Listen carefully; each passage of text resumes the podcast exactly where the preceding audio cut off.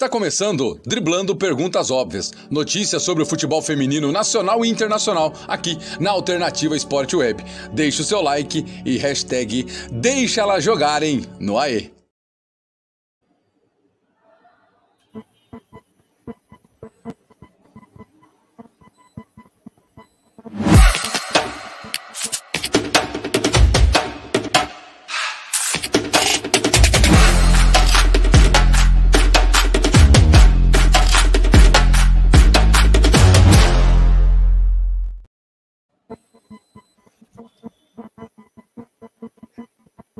Sérgio esqueceu que estamos ao vivo.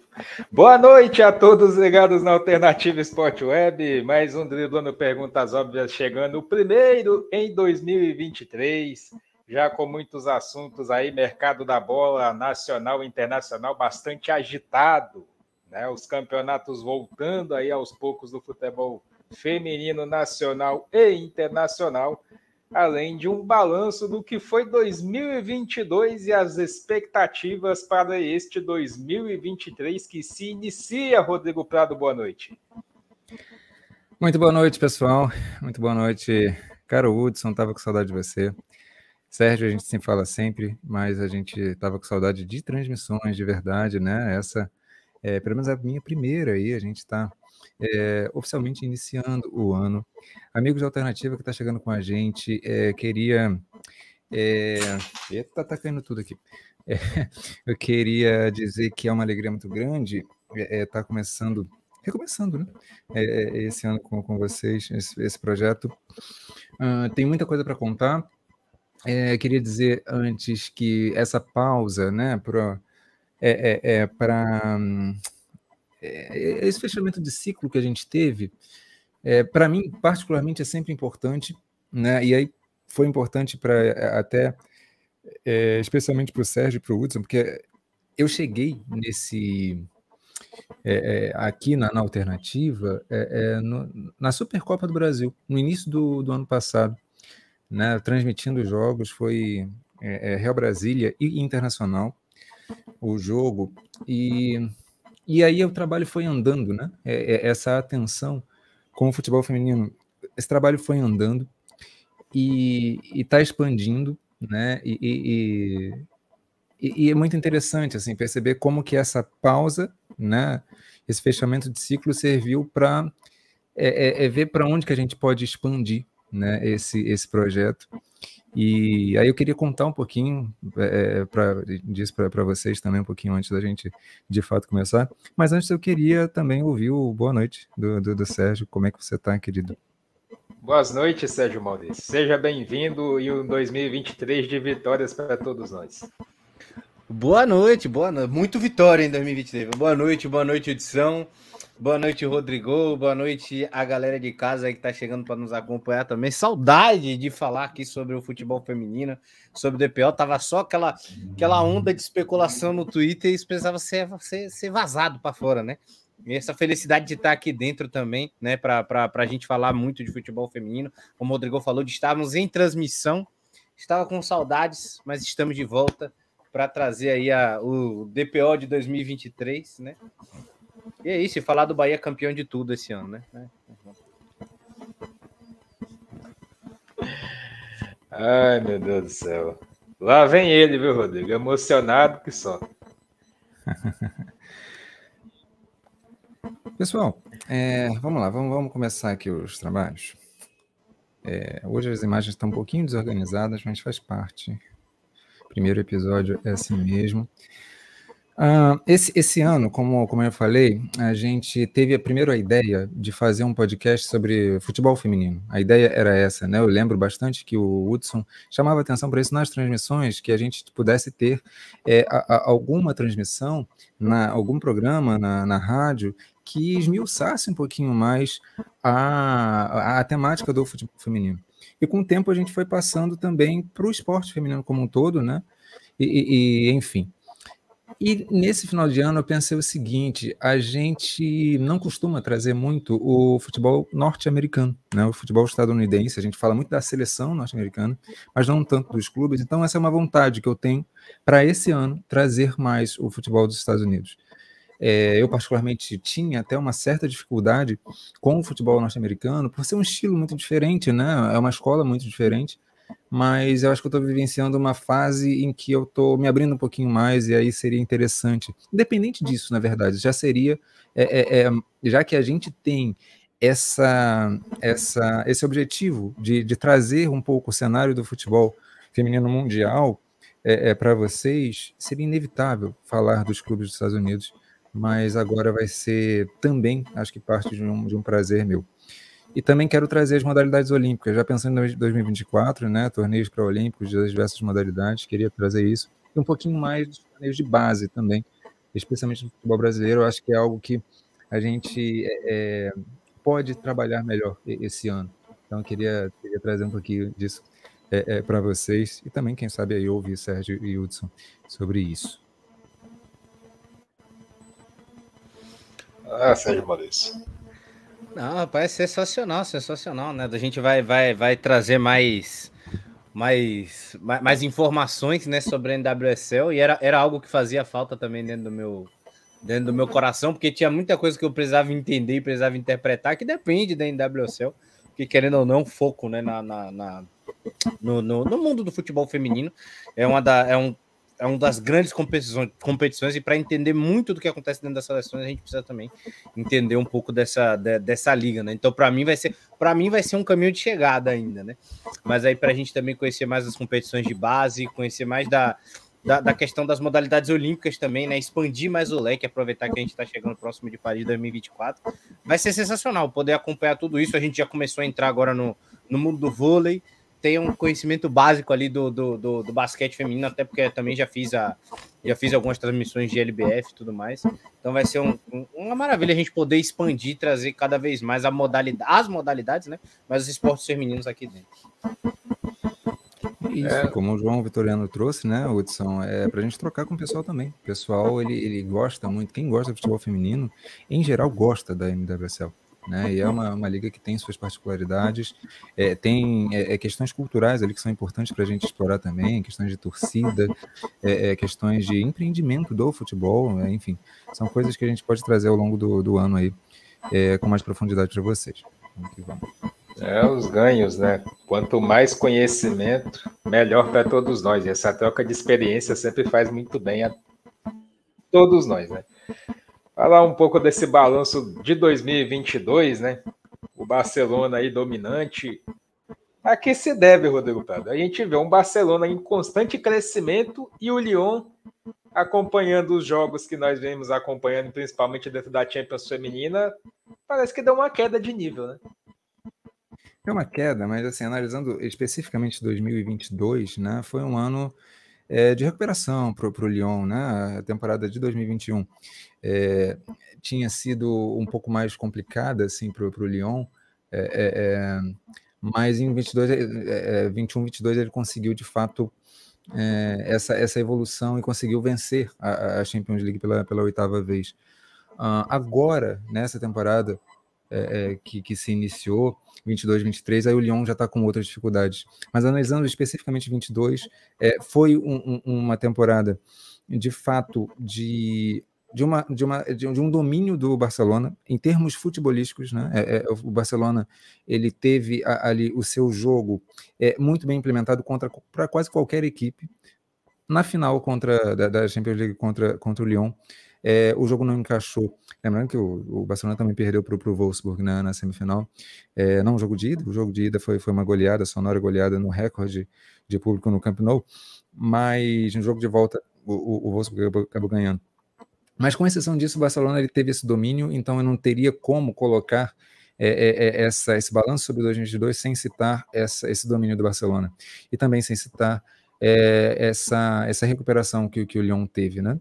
Eu acrescentaria também é, a Euro que a gente teve, né, junto com a Copa América, mas especialmente a Euro foi um, uma, uma competição que, para mim, pelo menos, foi muito é, importante para o cenário do futebol é, feminino. A gente teve jogos, todos, praticamente todos os jogos dessa Euro foram de muita qualidade.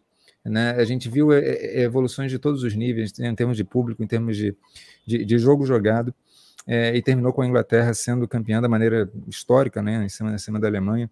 trazendo um título para o país que o futebol masculino nem o feminino trazia já há muito tempo, desde 66 a Copa que a seleção masculina ganhou, e também em cima da Alemanha.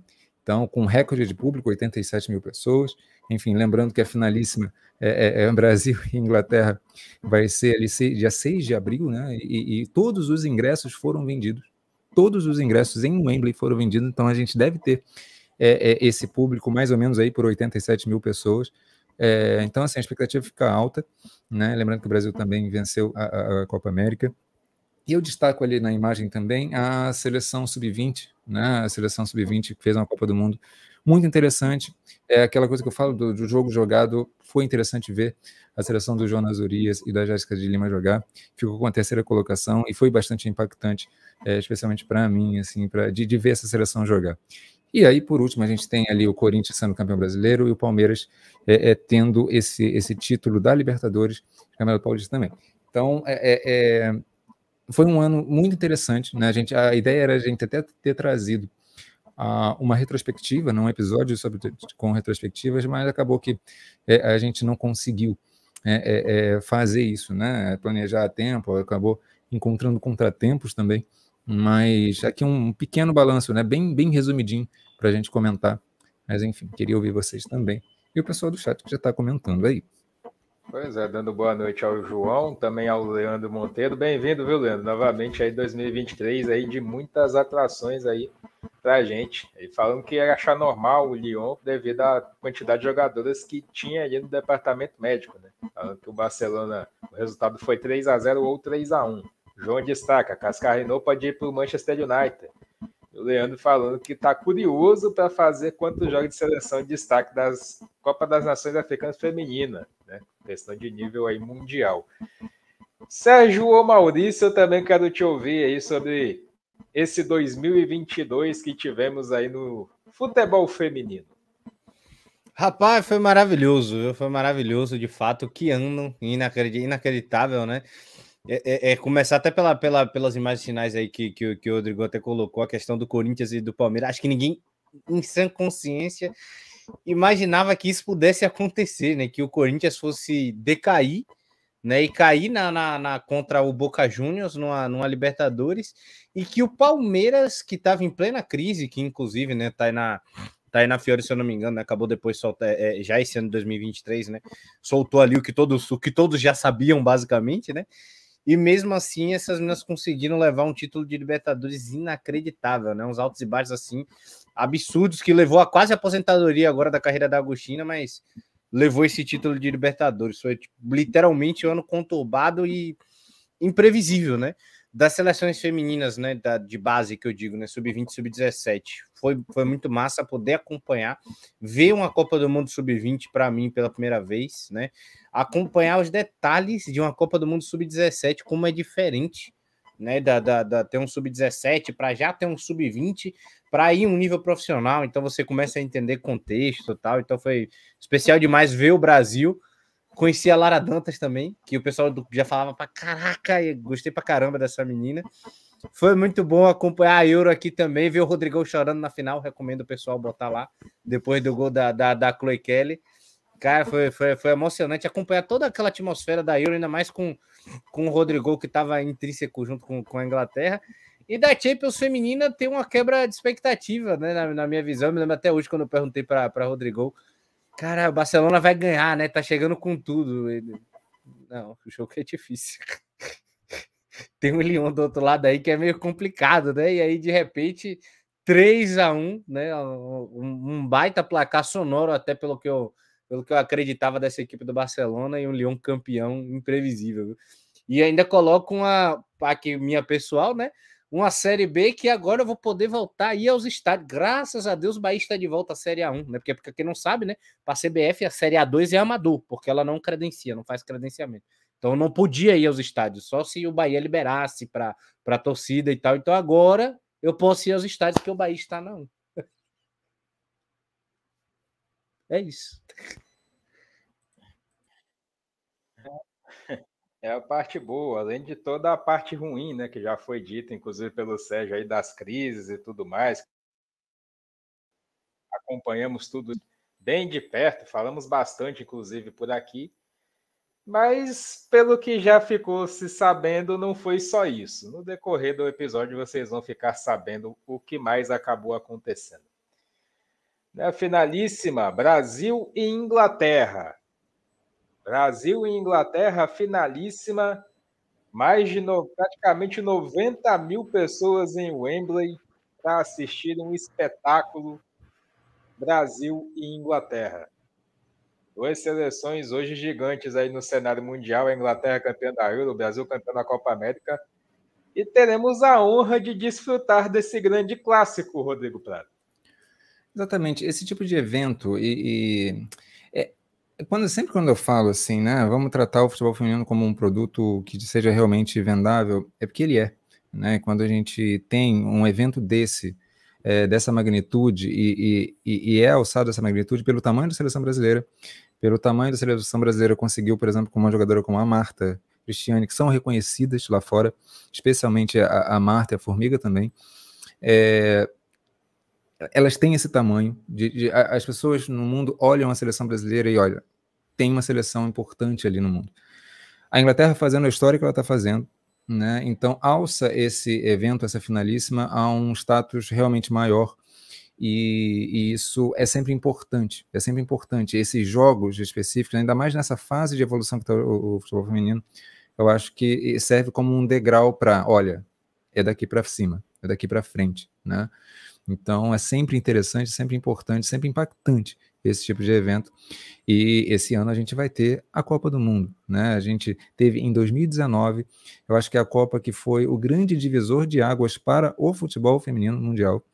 É, eu acho que eu, eu, particularmente separo o futebol feminino é, antes de 2019 e depois de 2019, com a Copa da França.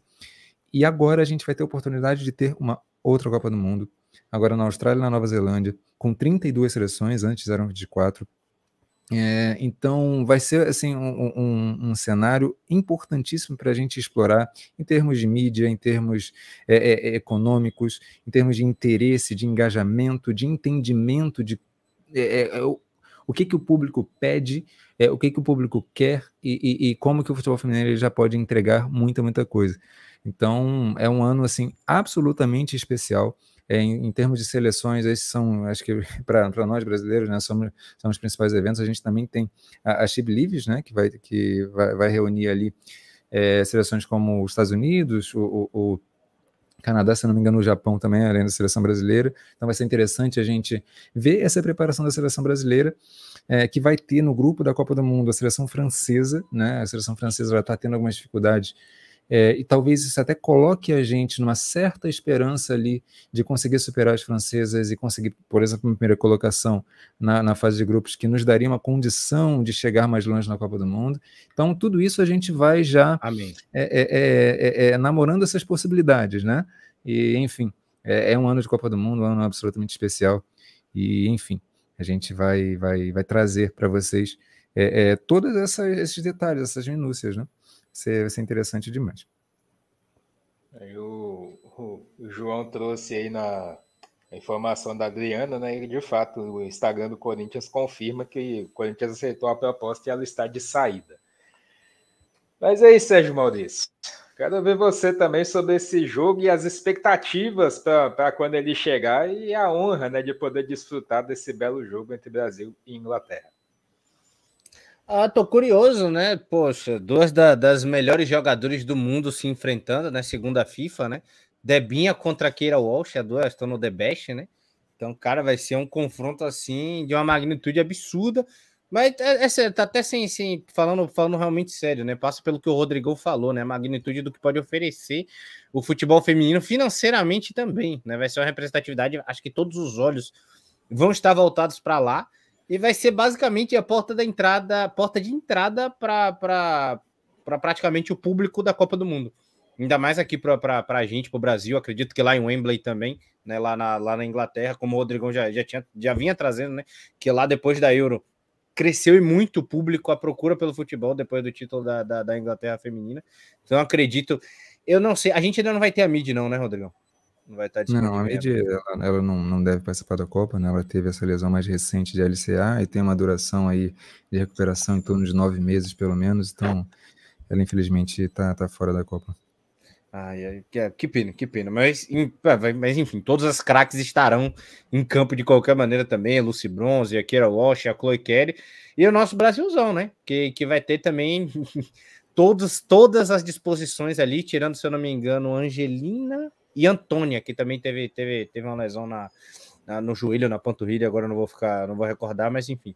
Vai ser basicamente aí nossa expectativa inicial para a Copa do Mundo. Vai ser um, um boníssimo jogo para a gente poder acompanhar, para a gente ter uma noção e um jogo gigante, imenso para o, o universo do futebol feminino, ainda mais um pré-Copa do Mundo ali em abril, né? Dois meses e meio depois, vai ser praticamente uma janela de entrada onde o consumo do futebol feminino só vai aumentar. Agora, torcer para que seja um grande jogo também, para que, que a gente possa, possa acompanhar lá, né? Porque ingressos já esgotados Juro por Deus, se eu pudesse, eu estaria nessa partida, mas eu estaria muito. E eu vou falar uma coisa: a seleção da Inglaterra hoje, para mim, é a melhor seleção do mundo. Claro que encontra ali alguns ajustes é, é, por fazer, porque depois da Euro teve algumas baixas, né? Perdeu a, a Ellen White, está testando outras jogadoras, porque precisa testar mesmo. Faltava já uma opção de banco ali para o meio e está tentando a, a Sarina. Mas o jogo da seleção brasileira encaixa contra a Inglaterra né? É pra, pelo menos para fazer um bom jogo, né? Lembrando que a gente já teve amistosos mais recentes, Inglaterra venceu um, Brasil venceu outro. É, é, tem, tem, é, dá, dá para encaixar esse jogo, então dá para ser um bom espetáculo. Então, quando a gente pensa nessa questão da magnitude do evento, acho que dá sim, dá sim para o Brasil, é, mesmo tendo as dificuldades que tem enfrentado, né, a gente tem falado aqui, mas dá sim para fazer um jogo contra a grande seleção da, da Inglaterra. Mas é o tipo de jogo que encaixa, então acho que dá para se animar nesse aspecto sim ou seja, além da, da, do espetáculo que já ia ser, dá para se animar para a gente, quem sabe, ter uma vitória. Vai ser bom ver a torcida iludida no Twitter, eu vou gostar. Chegar lá e ver o Brasil enfrentando a seleção inglesa no nível altíssimo. Aí a Pia vai ter que pensar muito bem o estilo de jogo da seleção brasileira para poder não, não botar nada a perder. Opções a gente sabe que tem. Mas resta saber se ela vai querer aí botar em prática o que essas jogadoras sabem fazer. Champions League também é sorteio, dia 20 de janeiro. Já teremos as definições dos confrontos de quartas de final. Expectativa de grandes jogos, Rodrigo Prado. Expectativas de grandes jogos. Eu acho que para esse 2023, é, eu, já, eu, eu realmente imagino, especialmente algumas equipes né, em evolução. É, gente, é, e apenas pontuando aqui, tá? A, a, questão das transferências da Europa, a gente vai tratar isso mais no próximo episódio. Hoje a gente já vai, vai focar um pouquinho mais é, no, no, Brasil. Mas falando apenas de um, um especificamente, a Ro, a meio campista do Chelsea, é, indo para o. Desculpa, indo do meio campista do, do PSG, indo para o Chelsea, isso não é uma confirmação, né? É, é ainda é, é uma especulação, é um rumor mas já foram oferecidos valores e, e, e, são valores que podem ultrapassar o da Keira Walsh, pode chegar aí a, a, meio milhão de euros. Então, é, é seria para mim a, a, a, contratação mais impactante porque daria condições para o Chelsea é, é, brigar muito, muito, muito bem lá em cima, né? Então, acho que existe essa condição, seria muito interessante para o Chelsea, acho que para a Georro também, é, eu, eu, particularmente, torço muito para essa contratação. É, então, eu imagino, com a Genhorro, com a, com a Grace, Grace Genhorro, é, o Chelsea conseguindo implementar muito mais variações de jogo. Hoje o Chelsea ele é muito reativo, né? Já, já de bastante tempo o Chelsea é uma equipe mais reativa. Com a Grace Genhorro, eu acho que tem condições de sustentar mais posse de bola, é uma característica dela. É, o meio-campo com, com o Grace de Horror é sempre um meio-campo que consegue sustentar muito mais, reter muito mais essa bola com muita qualidade. Então, é, é, eu fico muito de olho nisso. É, o PSG, se perder a Grace de Horror, perde bastante, mas ali você já tem um sistema de jogo já implementado há muito tempo, com base nessa sustentação de posse de bola. Então, acho que o PSG consegue se virar, eu acho que está conseguindo encontrar soluções. Hum, eu, eu torço muito para que o, o, o Wolfsburg consiga é, é, encaixar o seu jogo, porque está com jogadores interessantes, né? É, é, acho que tem, tem condição. Já a Roma é um pouco mais difícil, né? Tá, tá encontrando ali um pouco de dificuldade. Pegou um grupo mais fácil, né? Mas, enfim, é sempre interessante ver, ver a equipe italiana. É, é, é diferente da Juventus, né? A Juventus acabou sendo eliminada. Mas a Roma tá aí, desbravando. Vamos ver no sorteio dia 20 contra quem que ela, que ela vai, vai enfrentar nas quartas, né? É, aí você tem outras equipes, Lyon que está tendo dificuldades, mas você vai ter ali, por exemplo, a volta da Dabritz, é, o Lyon, a tendência é que ele consiga se acertar. O Barcelona tem desafios para resolver, né? É, mas, enfim, vai depender muito do, do Giraldez ali, o que, que ele vai fazer, mas tem todos os ingredientes para fazer essa equipe funcionar de verdade contra grandes equipes. A gente sabe que o Barcelona é muito hegemônico contra equipes menores, mas contra grandes equipes às vezes trava, né? Freia um pouco e foi isso que aconteceu contra o Bayern de Munique. E eu imagino sinceramente o Bayern de Munique evoluindo cada vez mais, especialmente em Champions League. É uma competição que o Bayern costuma jogar bem. Eu acho que está mais desenvolvido para é, é, esse ano para ir melhor, né? Então eu, eu imagino um, um, um Bayern de Munique é, chegando longe. Claro, depende dos, dos, confrontos que tiver, mas imagino, imagino sim um Bayern de Munique podendo chegar bastante longe na, na Champions League. Sérgio, até antes de você falar, passar um pouco no chat aí, o, o Leandro deixando alguns comentários, né? Falando de. Eu subi um pouco aqui, que já até subiu também. Pela, falando da técnica da seleção inglesa, falando que a seleção da Inglaterra está um pouco acima devido a isso. Né? Falando que se bem que se vê no meio-campo da Alemanha melhor e tudo mais, deixando aí o comentário da Suziane Moraes. Boa noite para ela também. Per, perguntando dos times montados, né? dos times montados hoje no futebol brasileiro e se tem algum técnico acima do Arthur Elias ou ainda fará diferença nessa temporada. Leandro Monteiro destaca: a Liga Inglesa Feminina está prometendo, o Chelsea já é ótimo na, no campeonato inglês. Com a J.O. pode dar um, uma qualidade a mais, exatamente como o Rodrigo citou. E a Suzane falando que não conhece, falando da Johnson, né? Se ela é mesmo a Tufo, isso, uma Neymar do futebol feminino brasileiro. E o Leandro ainda fala que o meio-campo do Bahia é muito bom. Sérgio Maurício, também quero te ouvir sobre esse sorteio da Champions. O que me pegou foi esse comentário final do, do João Vitoriano aí. Na verdade, eu achei que foi muito dinheiro, mas tudo bem. É... Ele foi irônico. É... em comparação, né? Claro que é, é, isso. A England, ela, ela, ela, acho que é o terceiro, né? Acho que se eu não me engano foi, foi o terceiro maior valor é, foi 283 mil, se não me engano. Foi, foi. Só, só ficou atrás da Harder e da Walsh. Isso. Então, assim, comparativamente, né, relativamente aos outros valores, é um valor realmente muito alto. E, de fato, eu acho que com esse dinheiro daria para o Tottenham investir em outros setores, né? Daria para investir em outros setores. É, tem, tem várias questões que, como eu falei, a gente vai discutir isso melhor na próxima, no próximo episódio, né? Mas, de fato, enfim, a, England é uma, é uma, boa atacante, tá? Mas eu, eu acho que a England ela poderia, por exemplo, encaixar mais no United, porque o United tem um time mais encaixado. O Tottenham, para utilizar bem a England, precisa evoluir o setor defensivo e meio de campo, especialmente meio campo. É, precisa mudar muita coisa cultural naquele time. Enfim, não sei se é a, a melhor, é, é, apesar dos valores, né? Mas foi o melhor destino para a England, não. E, enfim, acho que não, sei até, se, se, alguém que sai ganhando com isso, não, sinceramente. Até, até porque se for olhar a nível de característica, o estilo do jogo de Tottenham, o Tottenham tem muita dificuldade em muita coisa, principalmente de, no, no, que diz respeito a meio e defesa. Né? Defensivamente tem às vezes comete alguns erros ali que complicado, viu, Sérgio Maurício? E ainda tem as Ardowski ali atrás, coitado, tem que dar conta das coisas sozinho. Mas enfim, é só, é só porque ela ficou muito na minha cabeça depois daquele jogo maravilhoso que ela fez contra a seleção brasileira.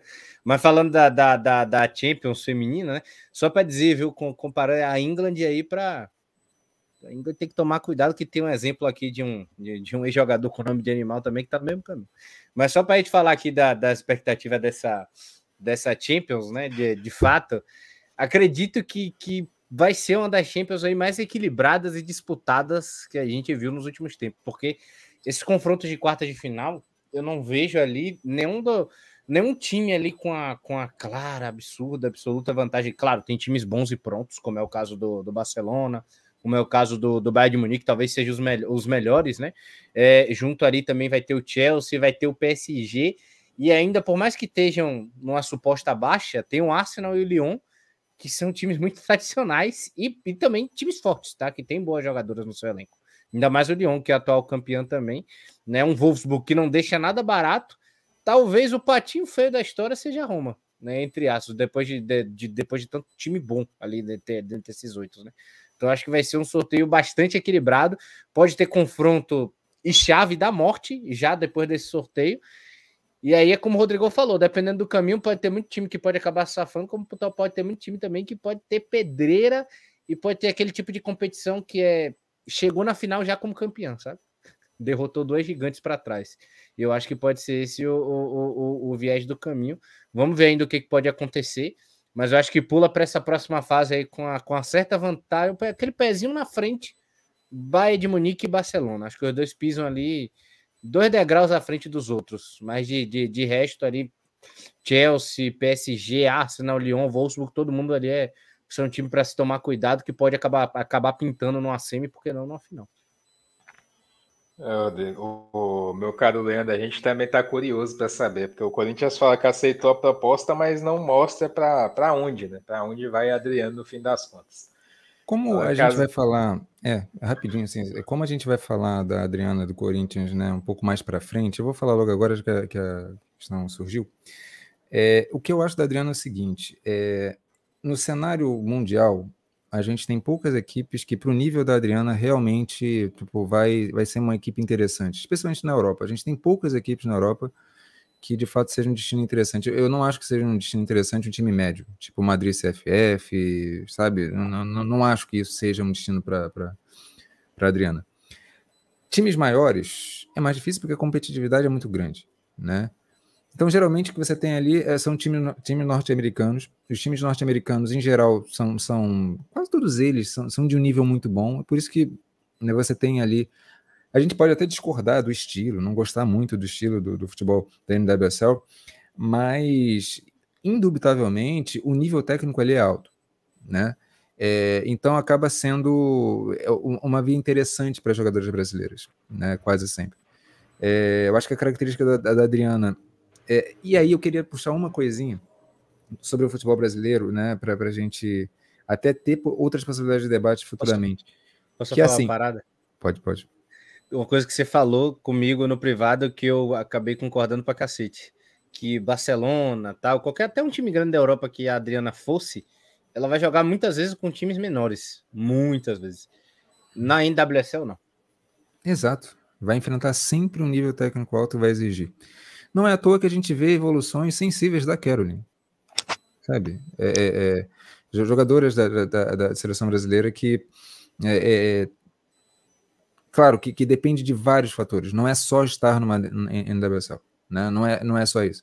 Mas você ser exigido ali, você, você tem. É claro que depende das, das características. Eu, por exemplo, acho que a Angelina, ela, embora, né, é, é claro, tá, tá, lesionada, mas ela tá no, no, no Ray, é, nos Estados Unidos ela não evolui tanto como meio campista, é, eu acho que eu gostaria de vê-la no, no, futebol é, europeu de, de, alto nível. Tem várias situações diferentes, mas o que eu queria chamar a atenção rapidamente era o seguinte: é essa situação da Adriana mostra para mim o quanto que o futebol brasileiro ele perde mercado de, de evolução mesmo, porque é, é, no futebol mundial, cara, a Adriana era para estar tá aqui. O melhor era estar tá aqui. Ah, sai do Corinthians, vai para outro grande clube. Só que a gente acaba perdendo essas oportunidades, porque a, a nossa liga ainda não está tão desenvolvida é, é, é, e a gente poderia estar oferecendo isso, isso para a Adriana. Até em nível mundial mesmo, a gente poderia pensar, né? Ligas como a, a, própria Inglaterra, a gente sempre fala que os times médios são, são mais passivos. É, na França acontece a mesma coisa, é, é, claro que em situações diferentes, mas você sempre tem ali as equipes médias da Europa, elas não são assim é, é ainda equipes que, por exemplo, a gente olha a Adriana, a Adriana vai se desenvolver muito ali. Não, não, não acho que seja o caso, percebe? É, eu, eu sempre acho que o futebol brasileiro ele acaba perdendo um pouco essa oportunidade de é, enriquecer a sua liga e ter jogadores aqui mesmo. enfim mas acaba que nesse cenário atual eu acabo imaginando que sim, aí que a, a Liga dos Estados Unidos é, é, é seria interessante. Mas além de para a Europa, tomara que ela vá para uma grande equipe e que jogue. Não adianta ir para uma grande equipe, como a Ivana Fuso estava no, no United e não jogava, né? É, então são, são várias questões que a gente precisa pensar, mas enfim. É, isso a gente vai, vai tratar melhor depois também, quando a gente falar do Corinthians. Passando para frente, falando agora da Libertadores Feminina, né? Libertadores Feminina, que com o aumento da premiação também da masculina, a feminina passou também por essa modificação e vão aumentar um pouco mais o prêmio da Libertadores Feminina. Já, já não era sem tempo, né, Rodrigo Pedro? Convenhamos. Né? É, na, na, passada já tinha tido um aumento bastante sensível, né? era, era um milhão e meio, se não me engano, a, a para campeão e agora é para 1.700. No, no, geral, você teve ali um aumento de 68%, né?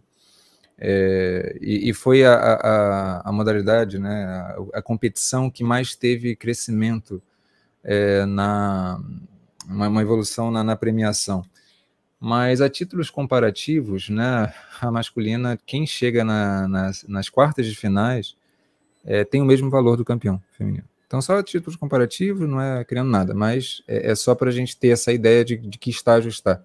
Né? É sempre interessante relacionar uma informação com outra, mas de fato é, é, é, interessante, é uma evolução. Agora, o que eu acho é que para o feminino, quando você tem uma disparidade, o campeão ter 1 milhão e 700 dólares, o vice ter 600 mil, terceiro lugar ter 250, você cria uma disparidade que eu acho que seria mais interessante para o futebol feminino essas equipes que chegam um pouquinho mais longe, reparte melhor esse bolo. Né? É, é, é dá condições para as equipes menores que chegam longe é, poderem investir para a próxima temporada. Eu acho que seria interessante e não só dar um.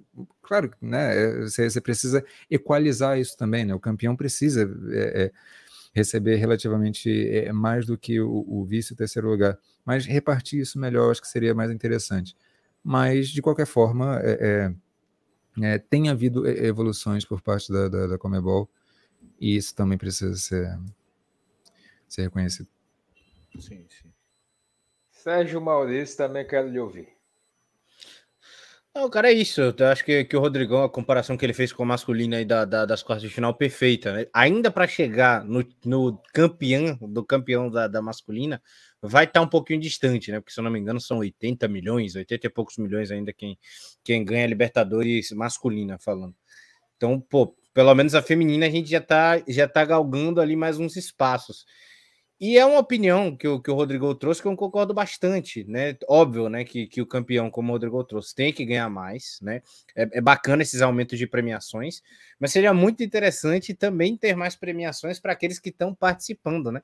Tipo, por exemplo, a participação já dá um. Poderia ter dobrado isso aí, né? Uns 100 mil dólares, né? Pelo menos para quem, quem, quem para numa fase de grupo, você imagina que isso paga praticamente ali, acredito eu que duas, às vezes duas temporadas de time de time boliviano, time venezuelano, time peruano que participam, né? Times menores que estão participando dessas competições e dando esse dinheiro e qualidade, né, para essas equipes, além de aumentar as competitividades locais, aumenta a competitividade da competição para o próprio Brasil, porque a gente chegou no, no, num nível que a gente certamente é dominante aqui dentro, né?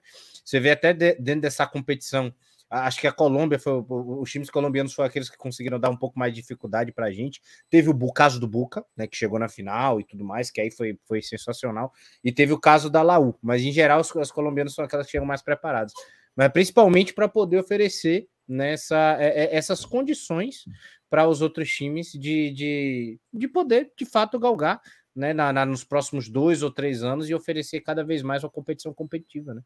Visando ainda esse crescimento. Acho que essa, essa visão do, do Rodrigo é bastante interessante ver isso, né? Não, não ver agora o dinheiro e premiar quem ganhou, mas crescer a modalidade como um todo, né? principalmente o nível de competição que a gente tem aqui na América do Sul. E a gente pode agregar isso, nós times brasileiros podemos agregar isso para os times lá também, né? Como foi o caso até de uma. Eu me esqueci o nome da competição agora, mas a da que a Lindsay Camila foi com o Galo lá competir com os times colombianos também, que foi sensacional. Acho que foi a Copa Ídola, não foi? Exatamente. A galera segue comentando. João Vitoriano falando da Simon. A Adriana, achando que a Adriana vai para os Estados Unidos. A Suziane comentando dos jogos do campeonato italiano. Está né? profissionalizando agora, então dá para. Talvez as outras equipes ainda precisem se preparar um pouco melhor, até para melhorar um pouco o nível do campeonato. Leandro falando, aliás, poderia até importar algumas jogadoras de fora, como de países sul-africanos, sul-americanos, que está acontecendo em algumas dos Estados Unidos da Europa. O João Vitoriano falando do Deportivo Cali que está se desmanchando, vai ser assunto nosso daqui a pouco. E ele perguntando a premiação, sabe, Rodrigo? A premiação exata da Champions Feminina? Exato, exato, não sei. É um pouco menor ainda, porque é, é... agora é, lá é mais repartido, tá? Então o vice-campeão ele recebe é, é, mais, mais do que esses, bem mais do que esses 250, mas o campeão ele recebe menos que, que 1.700 dólares.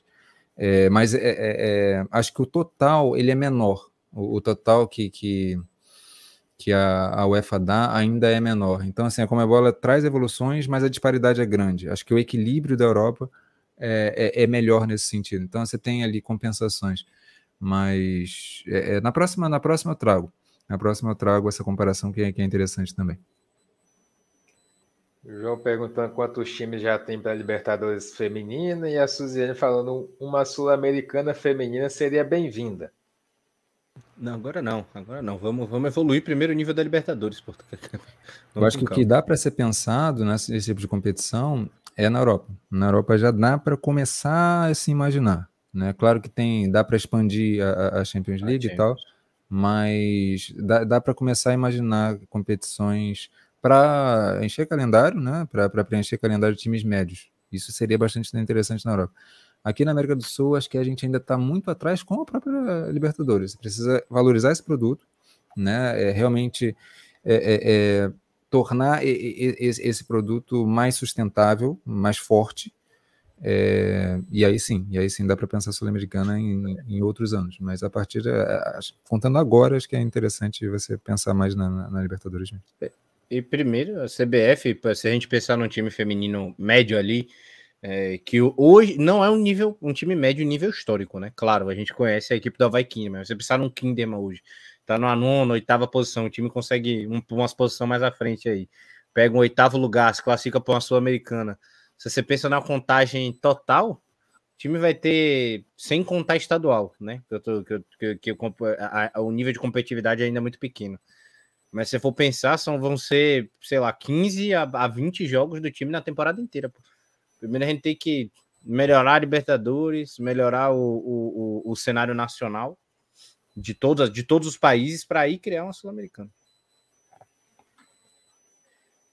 É, vamos falar até da, um pouco da, do que teremos hoje, né, dentro do, do, nosso calendário nacional, o calendário brasileiro, algumas competições, né, o Brasil com a Supercopa, né, Supercopa do Brasil, os campeonatos de base, Euro Sub-17, Sub-19, Brasil, brasileiros femininos também da base. Né, e algumas expectativas, Corinthians, Flamengo, Ferroviária, São Paulo, Santos, Palmeiras, foram ao mercado, se mexeram e a expectativa é grande para essas equipes, né, Rodrigo? Exato, a gente vai falar um pouco. É, eu até estava com a ideia aqui de, de, compartilhar a tela com o calendário, só que não vai dar muito certo. Mas era para mais para mostrar um pouco como que vai ser, né? Do, até principalmente, especialmente do ponto de vista do futebol brasileiro, né? É, o calendário já está meio que formatadinho ali, então a gente vai ter em fevereiro a Supercopa, é, e aí a gente vai ter ali alguma data FIFA, Uh, depois é. já começa brasileiro, né? Já, já em março. E, e, e, já começa mais cedo, né? O Campeonato Brasileiro dessa vez. Um, lembrando que a, que a, Supercopa, a gente mal sabe quais, quais vão ser as equipes que vão participar, né? Porque tem aquela questão do ranking, é, é, é uma coisa mais complexa. Eu até agora não, não, não ouvi dizer exatamente quais vão ser as equipes. É, o Sérgio pode até ter a informação, mas eu, particularmente, ainda não tenho. É uma coisa que a CBF traz claramente isso. Oi? Não, eu, eu já trago, mas ainda para falar ainda, ainda mais, viu? Tirando o Brasileirão e tirando o Paulistão e tirando a Supercopa e tal, o resto das competições não acredite nas datas, não, gente. É, exatamente. Deixa aí assim, pô, o Brasileirão Série 2 vai começar em maio. É, Temporada passada levou quase um mês depois para anunciar que ia começar, entendeu? É, exatamente. Pra... exatamente. Ou seja, eles colocam um mês ali para você ter uma base. Pode, mas pode começar daqui ou pode não começar. Então nunca é bom ter aquela confiança. Agora tem uma coisa, é, esse calendário ele, ele é mais apertado, ele precisa ser bem organizado porque tem uma Copa do Mundo no meio, né? Então assim, não dá para você é, de desorganizar, assim, e, e, e, é isso, o Campeonato Brasileiro, ele, ele idealmente já começa é, agora, agora, agora em março. Na verdade, no final de fevereiro. Né? Enfim, a gente vai ter toda, é. toda essa sequência, a gente vai tendo é, os femininos sub-20 que a gente eu, eu quero trazer aqui também, né? É, é, também vai ter o sub-17 depois. Enfim, A2, A3, Libertadores e tal. Enfim, vamos, vamos. Vai, vai ser um ano interessante, cara. E, e os estaduais, logicamente, sempre, sempre começam é, é mais para o final do ano, né? A partir de setembro, outubro. Só para trazer, Supercopa Feminina 2023 vai ser Corinthians, Inter, Real Brasília, Flamengo, Kinderman, é, sem Havaí agora, né? Atlético Mineiro, Ceará e Atlético Paranaense. Olha só. Teremos jogos. Né? Eu acho que vai ser interessante. Vai ser bem interessante. Pelas equipes que tem, que são equipes diferentes, né? Querendo ou não. Claro, tirando os mais tradicionais mas agora você tem o Atlético Paranaense, tem uma outra equipe aí que nos an no ano anterior nós não vimos nesse início de temporada disputar a Supercopa. Vai ser um negócio bem interessante de se acompanhar. Falar agora de início de ano e começar o ano, Rodrigo Prado, com polêmicas. Polêmicas. Barcelona fazendo um evento com Map Leon, Engen Aitana Bomati Aí a Martins reclama de falta de reconhecimento. Tem uma coisa interessante nisso, né? Primeiro, assim, é, é, é louvável o que o Barcelona faz, porque ele separa um dia específico, né? Ele faz isso muito com masculino também, mas com feminino é, fez e deu super certo, né? É, que é basicamente um evento em que as jogadoras, né? No caso aí foi a Engen, a Maplion e a Itana Bamati, ela se, ela, ela se dispõe lá com, com os torcedores para dar autógrafo, tirar foto, conversar e tal. Isso na loja oficial do, do, do, Barcelona. Então, é um evento super interessante e encheu de gente, cara. Encheu de gente, assim. Isso mostra que o Barcelona ele consegue, de fato, fazer do, do futebol feminino um produto bem interessante que as pessoas simplesmente acolhem e, e gostam e, e, pagam por isso e querem e, e querem cada vez mais é, interagir e se relacionar com as jogadoras que são referências. Né? É, e a coisa da Martins eu acho interessante porque, é, é, ao mesmo tempo que você tem essa cultura no Barcelona que, que consegue impulsionar o futebol feminino a um estágio para além do, do, seu tempo, né? É, o Barcelona consegue impulsionar isso muito bem. Ao mesmo tempo, essa cultura ela, ela tem alguns aspectos interessantes para a gente observar. É, o Barcelona é, é, uma equipe que tende a valorizar muito as suas peças da casa, né? Claro que a gente tem, por exemplo, aí a Engen, que ela é norueguesa e está encaixando bem na equipe, mas a Engen, por exemplo, ela não vai para o Barcelona para ser a protagonista, né? A protagonista do Barcelona é a Alexia. Depois você tem ali, a, a, pode ser a Pátria, pode ser a Itana, pode ser, enfim, a própria Map Leon, mas ou são da Catalunha ou são espanholas. É, a Martens, ela chegou lá é, por 2017, se eu não me engano, tendo sido a, a, melhor do mundo, né, por ter vencido a Euro pela Holanda. E, e ali você tinha a, a Martens sendo a protagonista do futebol mundial. E com o tempo, o Barcelona ele foi crescendo o seu, seu jogo, o seu nível de jogo, e as atenções culturais do time, da torcida, vão para as jogadoras de lá. Né? E a Martins ela foi sentindo um pouco essa falta e hoje ela, ela no, já no PSG, né, é, ela reclama dessa falta de, de, de valorização. Mas, enfim, acaba que são, são características do clube que acabam tendo consequências, né? É, isso acontece também no masculino, né? A gente já, já, eu e o Sérgio já conversamos muito sobre isso, mas acontece também no, no feminino e outras modalidades. Sérgio Maurício. É, exatamente, né? Primeiro elogiar o Barcelona, né, pela por essa por essa surpresa especial, né, que conseguiu fazer esse evento. Na hora que, que o Rodrigo mandou, achei que até que fosse tava acontecendo alguma coisa assim mega épica pela torcida, quando eu vi era um evento dentro da loja do Barcelona com a Itana, Map e a Ingen e lotado de torcedor. Foi bom ver o quanto o engajamento do futebol feminino já começa a pegar lá, né? Porque assim como a gente vê o Corinthians aqui como uma referência, a gente começa a ver o, o Barcelona em termos como clube e levar o nome do futebol feminino como referência lá fora também, né? Apesar do Lyon ter, ter, ter, todos os títulos que tem, mas o Barcelona acaba sendo isso, né? Então o que a gente vê hoje no Barcelona pode passar a acontecer nos outros clubes ao longo dos anos, né? Então é uma visibilidade interessante que, que a gente acaba vendo do, do, do Barcelona na sua equipe do futebol feminino. E o Rodrigo, como falou, né? Tá, o caso da Martins, a gente já passou por essa discussão com o Neymar, né? Também da gente falando sobre o quanto o quanto essa questão da, da, da cultura, né, e mostrar para o ego dele que não era importante, fez bem para que ele tivesse um autocontrole. Não é à toa que depois saiu do PSG, né? Nunca mais faltou uma festa de aniversário e uma festa de aniversário da irmã, né? Está sempre lesionado. Então é, é, é, chega, chega a ser nesse nível de, de, de absurdo. Mas aí é, em, em, alguns pontos, acho que quase, quase como um tudo, né? Nada, nada acaba sendo perfeito, acaba tendo uns excessos, assim como o Barcelona teve não valorizar o Neymar também, teve também não valorizar ali a Ing, né? Tipo, mostrar de alguma maneira que ela é importante, como o Rodrigão falou, sem dizer que você, porra, é, é, é aqui a, é, a, é, a, é a maior de todas e nada, não, era só mostrar ela que era importante, né? E acaba vacilando, né? Perdendo uma, uma boa jogadora que podia estar compondo elenco e que podia estar inclusive na posição que hoje o Barcelona não tem não tem espaço ali pelo lado esquerdo, né? Não tem não tem quem repor, aqui não tem espaço. Então a, a Matheus hoje podia ser aquela jogadora ali daquele lado, né? Então acaba acontecendo. Um é, é, é, por exemplo, a Hansen, Caroline Hansen, norueguesa, ela é das principais ponteiras direitas do mundo, a, a, é a principal ponteira direita do mundo. Talvez ali junto com a Gianni e tal. Mas ela não tem esse problema, porque ela não demanda protagonismo a Martins, pelo tamanho que ela, que ela adquiriu e pela, até pela personalidade dela, eu acho que é um conflito que se cria, percebe? É, é, o Barcelona é como, como se o Barcelona não aceitasse muito essas jogadoras estrangeiras ou esses jogadores estrangeiros, é, com exceção, por exemplo, de um Messi, porque aí o Messi de fato vai ser essa figura, né? Mas é, é com exceção disso, é, é, é difícil, é difícil. Então, por exemplo, uma Hansen ela se dá bem no, no, time, sendo estrangeira, porque ela não vai exigir esse, esse protagonismo. A Martins já, já pediria outra coisa, né? Então é uma questão que acaba, é uma característica do jogador que acaba criando conflito. Não acho que seja um problema da Martins, nem é um problema do Barcelona, é só, é só uma questão de, de não encaixe, né? Mais por aí.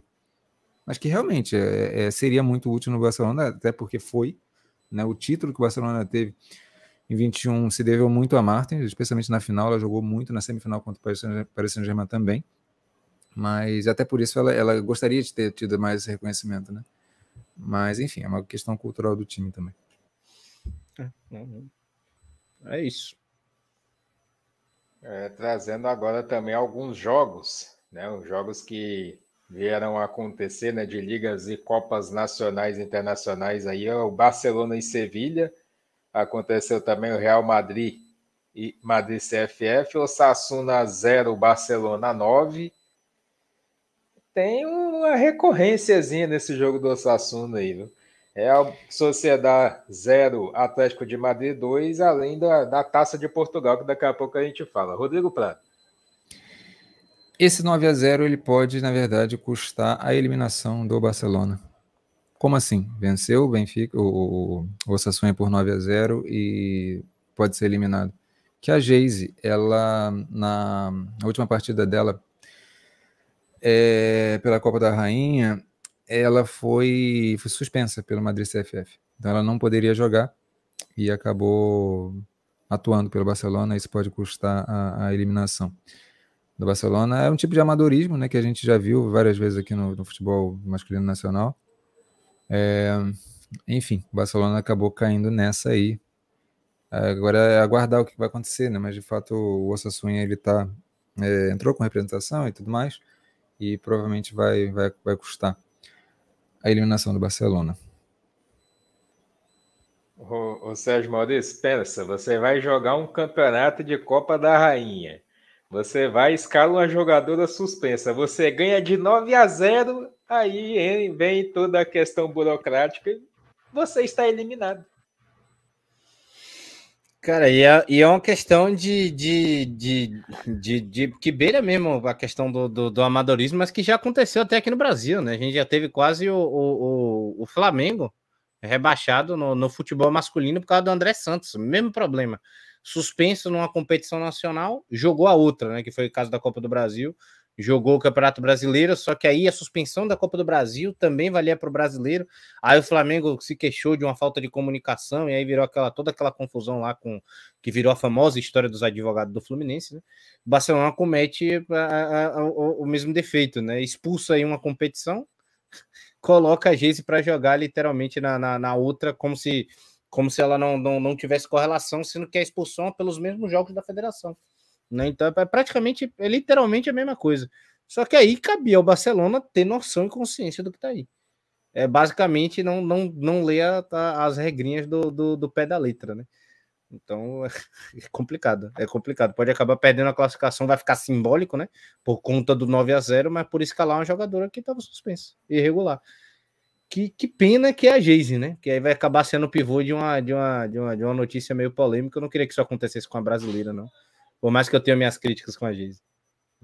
É como você assinar um contrato de trabalho em algum local, mas você esquecer de ler aquelas famosas letrinhas no rodapé. Pegar uma lupa ali e ler aquelas letrinhas do rodapé ali, que sempre tem alguma contraindicação, né?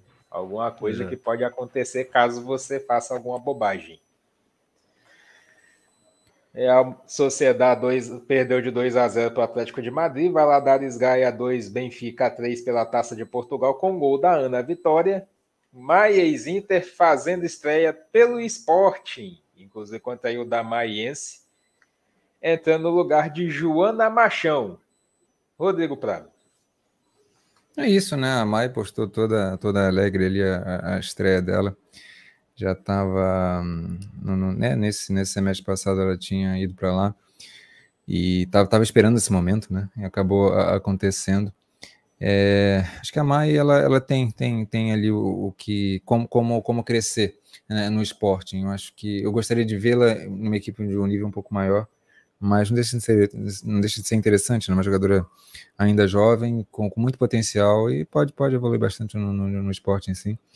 E a Ana Vitória, é, o Benfica ele já tinha vencido né, o jogo de ida, acabou se complicando um pouco com, com o Valadares Gaia, a Ana Vitória acabou fazendo o gol ali no final. E é, é, eu queria só responder rapidinho aqui a, a pergunta do João Vitoriano sobre a, a goleira Talbert, né, norte-americana. Olha só ali o torcedor ilustre que temos do Sporting, Sérgio Maurício.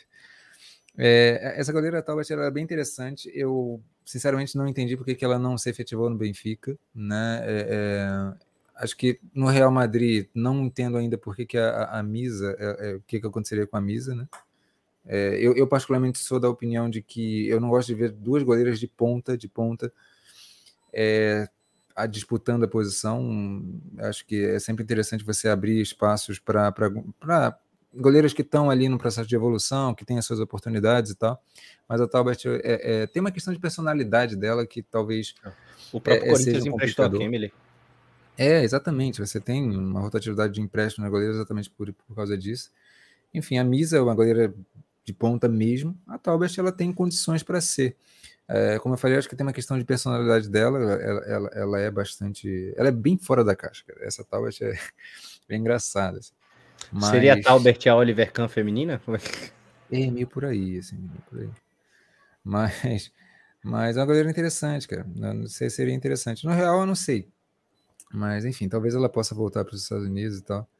Mas, como lá nos Estados Unidos você já tem muitas goleiras boas, né? É interessante você também ter essas goleiras pelo mundo, assim. Mas, realmente, o que eu fico em dúvida é por que, que a, ela não foi aproveitada no Benfica, sabe? E, e eu acho ela, é, ela melhor que a Letícia, sinceramente. É, não, melhor que a goleira atual do, do, do Benfica. Enfim, é, são coisas que, que acontecem. Talvez a questão da personalidade explique um pouco. Mas a galera do chat participando, a Suzane perguntando se a Supercopa terá premiação. O Leandro, vai ter premiação? Oh, oh. Premiação, não tem premiação, nem, nem é pago direito de imagem, essas coisas aos clubes, não. Os clubes recebem subsídio, tipo é, teste, os, os, testes de Covid são gratuitos, hospedagem, alimentação, essas coisas. 5 mil reais ao, ao mandante, 5 mil reais ao visitante e 10 mil ao mandante por jogo. É, portanto, já respondendo, já embalando as duas perguntas dessas modas, que logo abaixo ela perguntou da questão do, do feminino, né? Se ela paga algum valor às equipes do futebol feminino. Inclusive, inclusive foi uma crítica da temporada passada se valia a pena colocar as jogadoras em campo nesse jogo. Que a Supercopa era no, no início da temporada e estava vindo do, do começo de algumas lesões. É, o Leandro falando que tá curioso para ver as tufanas na, na Supercopa. O João falando, perguntando a Talbot que o Rodrigo já, já respondeu. E falando da fusão entre AZ Alkmaar e VV Alkmaar.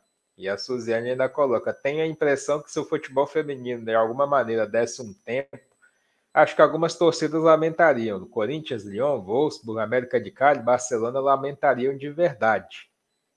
Aí a participação da, da galera aí no nosso chat trazendo um pouco mais agora para vocês algumas notícias, né, envolvendo aí o esporte. Depois da mudança de governo aí, voltamos a ter o Ministério de Esportes e Ana Moser sendo a grande responsável agora, né? Seria a Isabel, mas devido ao falecimento dela, Ana Moser assume o Ministério dos Esportes. Rodrigo Prado passar muito rápido agora por, por essas notícias, porque senão a gente acaba perdendo um pouco de tempo. Mas Ana Bozer é um nome interessante, né? Ana Bozer é uma jogadora histórica do voleibol brasileiro. É, ela tem uma atuação política importante, ela fez um discurso interessante, né? Até destaquei. É, ela abre aspas para ela aqui. Uh, ela pregou que a parte, é, é, é, que a prática da atividade física seja democratizada para, além de co colaborar com a saúde da população, possa ajudar na descoberta de novos talentos. É, trabalhar isso no Ministério, isso é muito importante. O Brasil ele, ele não faz isso, basicamente. Né? Então, ter alguém que olhe para esse aspecto é muito importante. E, de acordo com ela, o Brasil é um dos países mais sedentários do mundo. Somente 30% da população faz alguma atividade física regularmente. Então, é isso, olhar com atenção é, para isso, a atividade física da, da, população como um todo e também na descoberta de novos talentos e, e, especialmente a estruturação disso, né? Como, como que se dá essa captação de novos talentos e, e essa, esse direcionamento através das modalidades. Enfim, eu tenho muita curiosidade de ouvi-la sobre isso, mas aí a gente tem algumas questões que podem pegar, como por exemplo a, a, declaração que ela deu a respeito de se os esportes né, são esportes ou não. Independente da opinião, acho que cada um tem ali, é, é, é, são, são argumentos que, que são interessantes de um lado ou, ou, do outro, mas acho que a forma como ela falou, como ela colocou, acaba é, é, polarizando as, os ânimos, né? E, e acaba não sendo interessante, acaba não, não trabalhando para uma boa comunicação como, como seria de se imaginar é, é, é, um ministério né, do esporte fazer. É, eu, particularmente, acho, é, é, e assim, apenas citando, né, vou abrir aspas para ela também, ela dizendo, ao meu ver, o esporte eletrônico é uma indústria de entretenimento, não é esporte. Então, você se diverte jogando videogame, você se divertiu. O atleta de, o atleta de, de esporte é, treina, mas a Ivete Sangalo também treina para dar shows. Ela começou a falar umas coisas que realmente é, fogem da, da, da, que eu acho que chama de, que eu, que eu chamo de inteligência de comunicação, sabe? Você, você, você, você foge de, de, uma, de uma eficiência que você precisa quando você ocupa um cargo desse. E, e, ela depois coloca um argumento, né? O jogo eletrônico não é imprevisível, ele é, ele é desenhado por uma programação digital cibernética é uma programação, então ela é fechada, diferente do esporte. A minha questão principal é a seguinte: é, os recursos do, do Ministério do Esporte eles são para os esportes tradicionais. Não vai ajudar muito os esportes. É, os, os, recursos já são escassos do, do esporte, dos, dos esportes tradicionais, indo para os esportes. Agora, é desnecessário uma declaração dessa, sabe? É uma questão que, que você, no ministério, você pode usar esse conceito para trabalhar com a conveniência que cabe a, a, ali politicamente, ok, mas a declaração em si foi, foi infeliz. Mais ou menos isso mesmo que eu queria falar, não queria tanto me estender, mas queria ouvir também vocês. Sérgio Maldez. Foi. A gente estava até conversando aqui na, na, na pré-transmissão falando sobre isso. Vou pela mesma linha.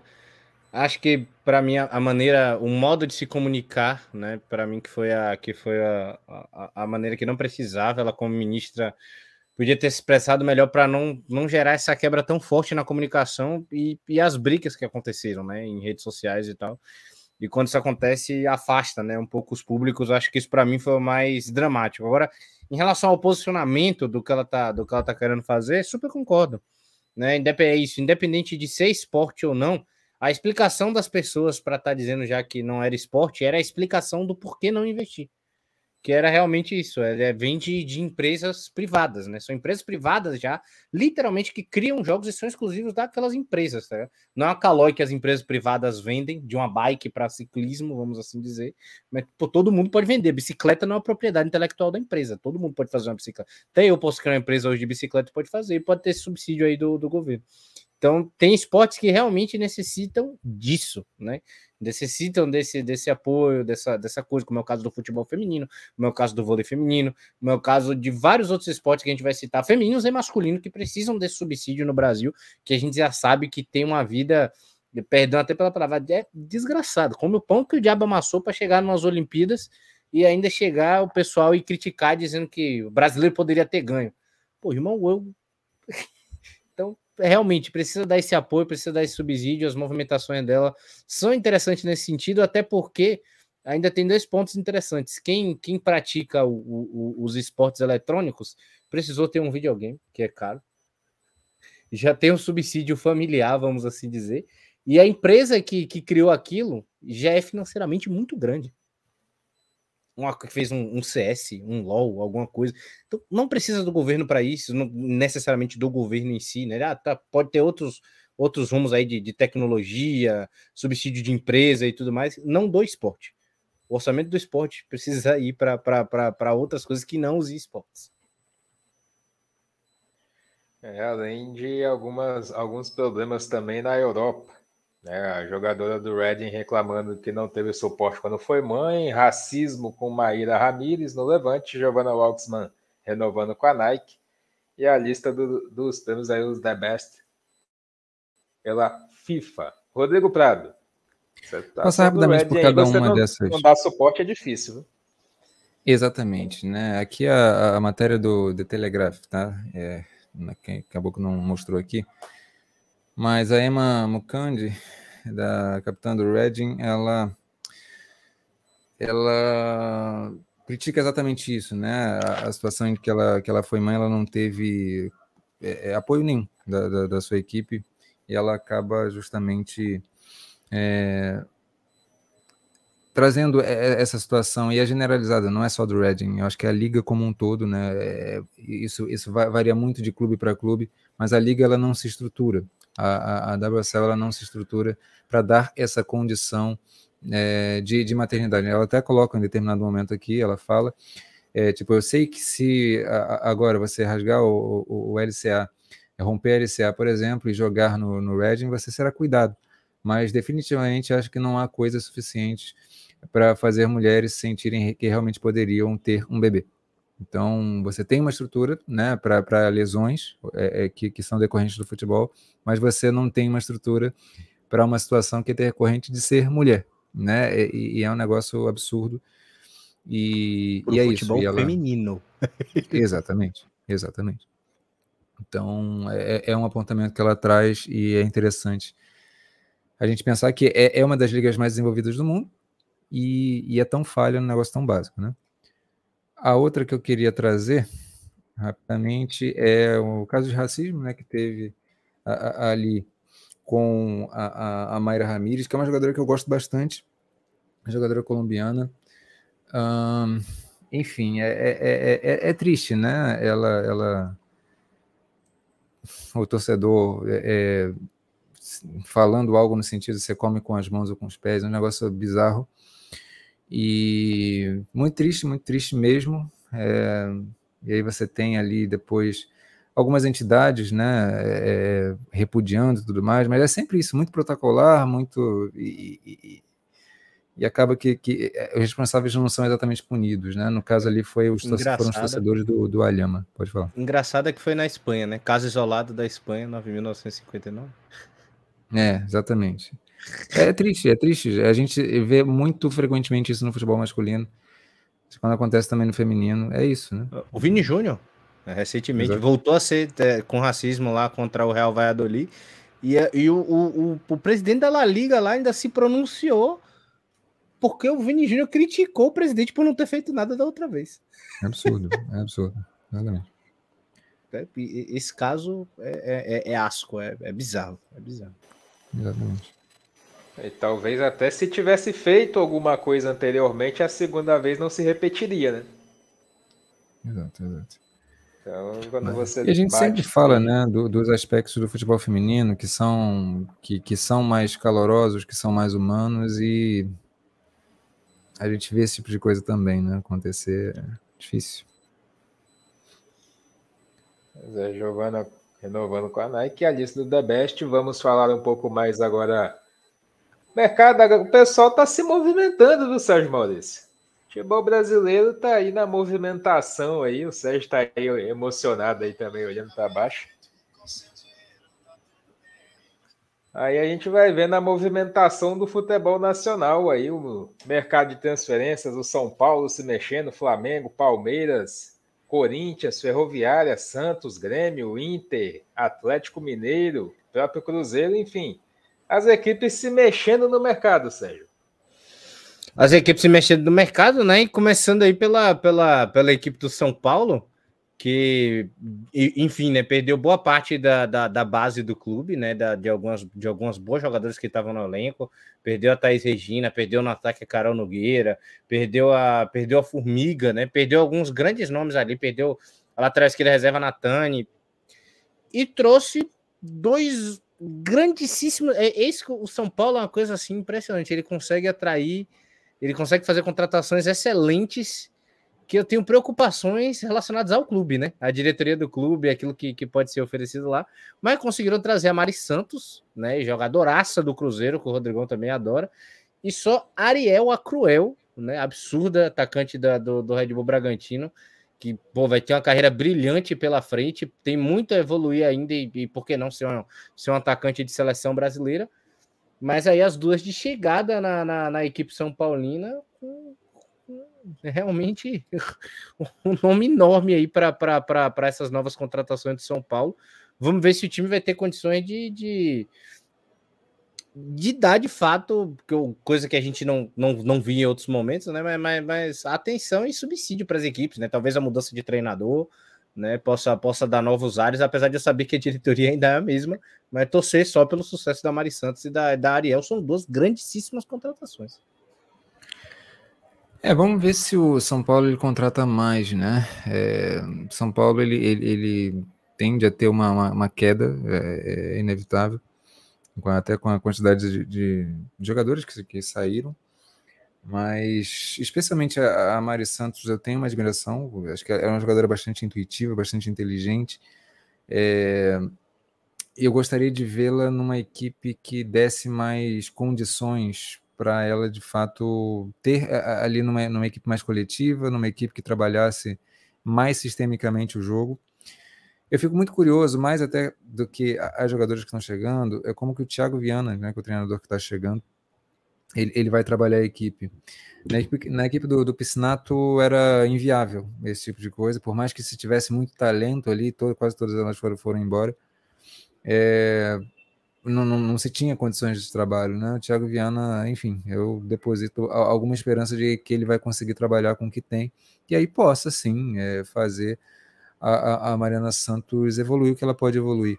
Uma jogadora aqui no Cruzeiro, ela, tipo, é, ela, ela é, eu passei a ter um carinho muito, muito grande por ela, né? Uma jogadora que entende bem momentos dos jogos, entende, é, tem alegria de jogar, uma coisa bonita de ver. Uma coisa é a Ariel. A Ariel é uma atacante absolutamente interessante, muito móvel, muito leve, é, também muito inteligente, enfim, mas também depende né, de, de, de uma coletividade por trás. E aí, de novo, é, é, é, vai ficar com o Thiago Viana, vamos ver como é que ele vai organizar essa equipe. E aí eu destaco também a Joyce, e, né, uma jogadora da base. Muito bem falado, Paulo. viu? Pelos é. torcedores do São Paulo e por Rodrigo também. É, é, é, ele fez um bom trabalho na base, né? Mas é sempre diferente. Base de time profissional é diferente. Você na, Se na base você, você desenvolve. Na verdade, você, você desbloqueia a, a, as atletas, né? É, agora, no profissional, você realmente dá aquela. Você torna a, aquele desenvolvimento sustentável e é uma questão de rotina que você precisa trabalhar, que é muito mais complexa do que, do, do que na base, muitas vezes. Então, vamos ver, vamos ver. Mas depois eu tenho alguma esperança sim. E falando em base, a Joyce, que é uma jogadora da base de São Paulo, uma volante, uma jogadora que tem essa característica de ser mais pegadora, mais física, mas também tem uma saída de bola boa. Jogadora que me impressionou, me impressionou quando, quando eu a vi na base. Ela está sendo promovida para a equipe principal, então pode vir a ajudar, sim, né? especialmente ali com, com a saída da Formiga. Eu acho que ela pode ganhar aquele, aquele status de jogadora, de, de aquela primeira volante, né? É, enfim, é, é, um, é, um, São Paulo em reconstrução, é, é, é o início de outro ciclo, mas enfim, vamos torcer para essas atletas se desenvolverem bem.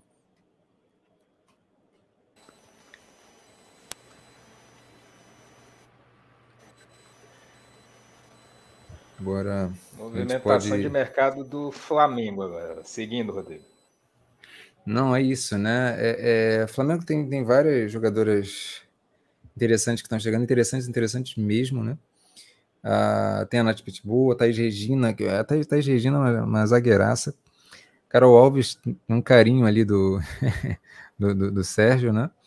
Ah, a mãe dela tá sempre com a gente no, na, aqui na Alternativa nas, nas, transmissões também. A Tuca tá chegando. Aí a Gabi Lovain. A Lovain vem do Botafogo, uma jogadora absolutamente interessante. Acho que pode ajudar muito o Flamengo nessa dificuldade que o Flamengo tem tido na, na articulação no meio campo, né? Queria, queria até ouvir o Sérgio, o Sérgio grande torcedor, torcedor do Flamengo que a gente tem. E me anima muito, Sérgio, especialmente Thaís Regina e a Lovain e a Carol Alves também. Especialmente essas, essas três. O que, que você acha? Cara, eu tô animado pra caramba. Eu amei o mercado do Flamengo, porque acho que a maioria do mercado dos clubes tiveram, até do Corinthians mesmo, tiveram perdas significativas, né? Mas o Corinthians repôs, a gente ainda vai falar do Corinthians e tudo mais. O Flamengo ele não teve perda significativa, saíram algumas jogadoras ali mais é, de rotação do elenco, vamos assim dizer, e, e, e repôs com grandíssimas jogadoras para problemas sérios que o Flamengo tinha no elenco, que poderiam ser corrigidos, apesar de ter grandes jogadoras, né? Que foi o caso da, da Thaís Regina, acho que chega para compor e dar um apoio principalmente para Natane, para Daiane, perdão, eu, tô, eu, tava com a Natane do, do, do, São Paulo na cabeça. Com a Dai, pra Daiane. Então chega para formar um sistema defensivo pô, extremamente assim, maravilhoso. O Flamengo tinha um problema sério no gol, que tinha com a, com a Gabi Croco, trouxe também a, a, a italiana junto com a Soli. Trouxe de volta ao futebol a Bárbara, que aí dividiu algumas opiniões, mas aí ela já, já postou lá toda motivada, que estava na academia, que estava naquela, que tava naquela onda de, de voltar, e aí de repente trouxe a Carol Alves, que Sincerão, ela chega no Flamengo assim para dizer titular ela, Bárbara, assim. Dê licença, assim, que é, que é essa mulher, assim, ela fez a, a, a defesa mais linda da, da, da, do Paulistão, vem jogando um absurdo há tempos no gol do Red Bull Bragantino. Nos momentos que ela teve que ela teve lesionada, fez uma falta absurda, é uma goleiraça daquelas que tipo pode crescer junto com o Flamengo. Apesar do tamanho do Flamengo, é um time que ainda está crescendo dentro do futebol é, feminino, né? De volta, apesar de já ter sido campeão, se não me engano, em 2017 né, volta a crescer, volta a ganhar esse engajamento, e a Carol pode ser a goleira aí de uma geração, por que não? Goleira nova também. É, a Nath Pitbull veio volante, né? Também pode jogar de lateral direita e veio para ajudar do Crespon. É, um, é uma jogadora que eu entendo que aceita estar no banco, né? Porque o Flamengo tem muita jogadora boa naquela posição principalmente as que tem de sua base, né? Como é o caso de Cris, Kailane, Thaís, aí, 200 outras aqui que a gente pode citar que pode estar tá muito, mas a Nath Pitbull, por que não? Né? Se, se configura ali como aquela, literalmente o nome dela, né? Como aquela Pitbull, aquela, aquela primeira volante do time que pode ajudar bastante. A Lovain, eu vi muito ela jogar na, na, na Série A2 que o Botafogo acabou subindo é, de 2020. E muitas vezes no time do, do, do, Botafogo, dependendo de algumas substituições, algumas coisas que aconteciam, ela jogava de ponta direita, ela jogava aberto, construindo o jogo, ela conseguia jogar pelo meio, ela tem uma, ela tem uma certa velocidade, ela tem habilidade, bate muito bem na bola. É uma jogadora inteligentíssima. O Rodrigão, agora que está acompanhando o Botafogo mais de perto, sabe o quão, quão tem potencial, o quão é jovem ainda, né? O quão pode agregar.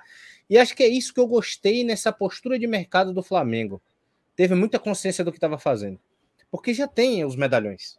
Então o Flamengo trouxe jogadores jovens para dizer assim, ó, toma no elenco para crescer aqui dentro, para serem os uhum. novos nomes do, do Flamengo. Então ficou muito claro para mim a postura do que o Flamengo queria e principalmente como recepcionou as meninas e como passou a tratar o futebol feminino até nas redes sociais. Uhum. Tipo assim, e, e, e, diferente do que faz no futebol masculino de maneira fake, né?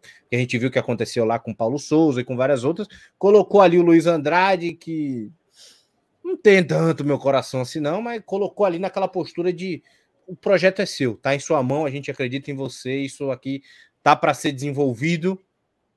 Toma. Eu achei que o Flamengo ia ser mais estabanado no mercado. E não foi. Não foi. Fiquei realmente muito feliz que o clube está se encontrando. Eu vejo um Flamengo bem encaminhado, sabe? Eu acho que é, o Flamengo tinha um certo problema no, no meio, no meio campo, é, e agora, especialmente com a, com a Gabi Lavain, eu acho que aquilo que eu falei de São Paulo é exatamente o contrário que acontece no Flamengo, né? São Paulo contratou algumas jogadoras interessantes, como a Mariana Santos, mas falta estrutura. A, a, enquanto equipe, você não tem nada ali. O Flamengo, você já tinha algumas coisas bem encaminhadas, né? A, a, Crivellari, ela já estava começando a encaixar mais como uma criadora. É, é, é você tem é, é, diversos elementos ali que podem é, é, é, trabalhar melhor coletivamente não, e não ficar só dependente ali da, da, da Duda nas transições diretas. É, cara, e, e, de verdade, eu acho que a, a, a, agora vai ficar muito assim, o, o treinador, né? o, o, treinador ele vai ser posto à prova, né? Porque peça vai ter para caramba, para articular. Arrudo. Assim. Arrudo. Né? E, e aí Engraçado é que é peça boa a rodo, não é nem só peça, é peça boa a rodo. Exatamente. Então o Flamengo vai ter esse, acho que esse início da temporada aí para ir vendo o que, que vai, como é que vai, vai, vai, vai lidando, né? Mas é isso, é, é ver se, se, se, se, se, se esse projeto do, do, do, do, do treinador ele vai, ele vai é, é condizer com o que a equipe necessita a partir daí definir o que, que o que eu acho interessante é que o, o, o Flamengo ele ele está demonstrando se importar com, com o futebol feminino, né? Está demonstrando se importar. Tá postando tudo no perfil do clube, né? que ele tem o perfil Isso. time Flamengo, ele tá postando tudo no perfil do clube, mostrando Exato. lá e tal. E, e, e, tem uma outra coisa que outras torcidas, que outra, outros clubes não têm, que é uma torcida que já está começando a cobrar. E o tamanho da torcida do Flamengo é gigantesca. Então, se você promete e você não cumprir, gente, acabou. Acabou para você. Entendeu? Outros clubes podem prometer, sabe? O Flamengo não. Se você promete, você vai ter que cumprir, senão você vai, vai ter consequências. Então, isso é interessante do, do, do Flamengo. E, está indo numa, numa direção realmente interessante. Vai ter uma cobrança, fiquei feliz pra caramba. Mas vamos falar de outro grande, então, viu, Rodrigo? Vamos falar de um grande que venceu a competição talvez mais importante da temporada para elas, né? Um título inédito de Libertadores feminina. Mas aí, por conta aí da, da, do que já trouxe a reportagem da Tainá Fiore, depois a gente até pode, pode falar melhor sobre isso, né? Houveram desmanches já desde a metade da temporada, inclusive a, a Thaís, zagueira, teve seu nome tirado do elenco do Palmeiras para poder assinar com outro time há cinco dias atrás só. Uhum. É só, uhum. é, é, essa é a dimensão do Palmeiras. Mas para a gente não falar mal, para a gente falar da, das contratações, pensando nas meninas, né? Não na diretoria e na, e na instituição Palmeiras. Bons nomes contratados aí, Rodrigo. Principalmente aí, acho destaque aí para o trio do meio, né? A Yamila, a Sorriso e a Kate Tapia, que trouxe uma opinião controversa interessante sua, que eu concordo. Eu concordo muito. Pois é, é mas assim, a Amanda Gutierrez é uma atacante interessante, né? Ela estava no Santos em 2021, foi para o Bordeaux e agora volta ao futebol brasileiro.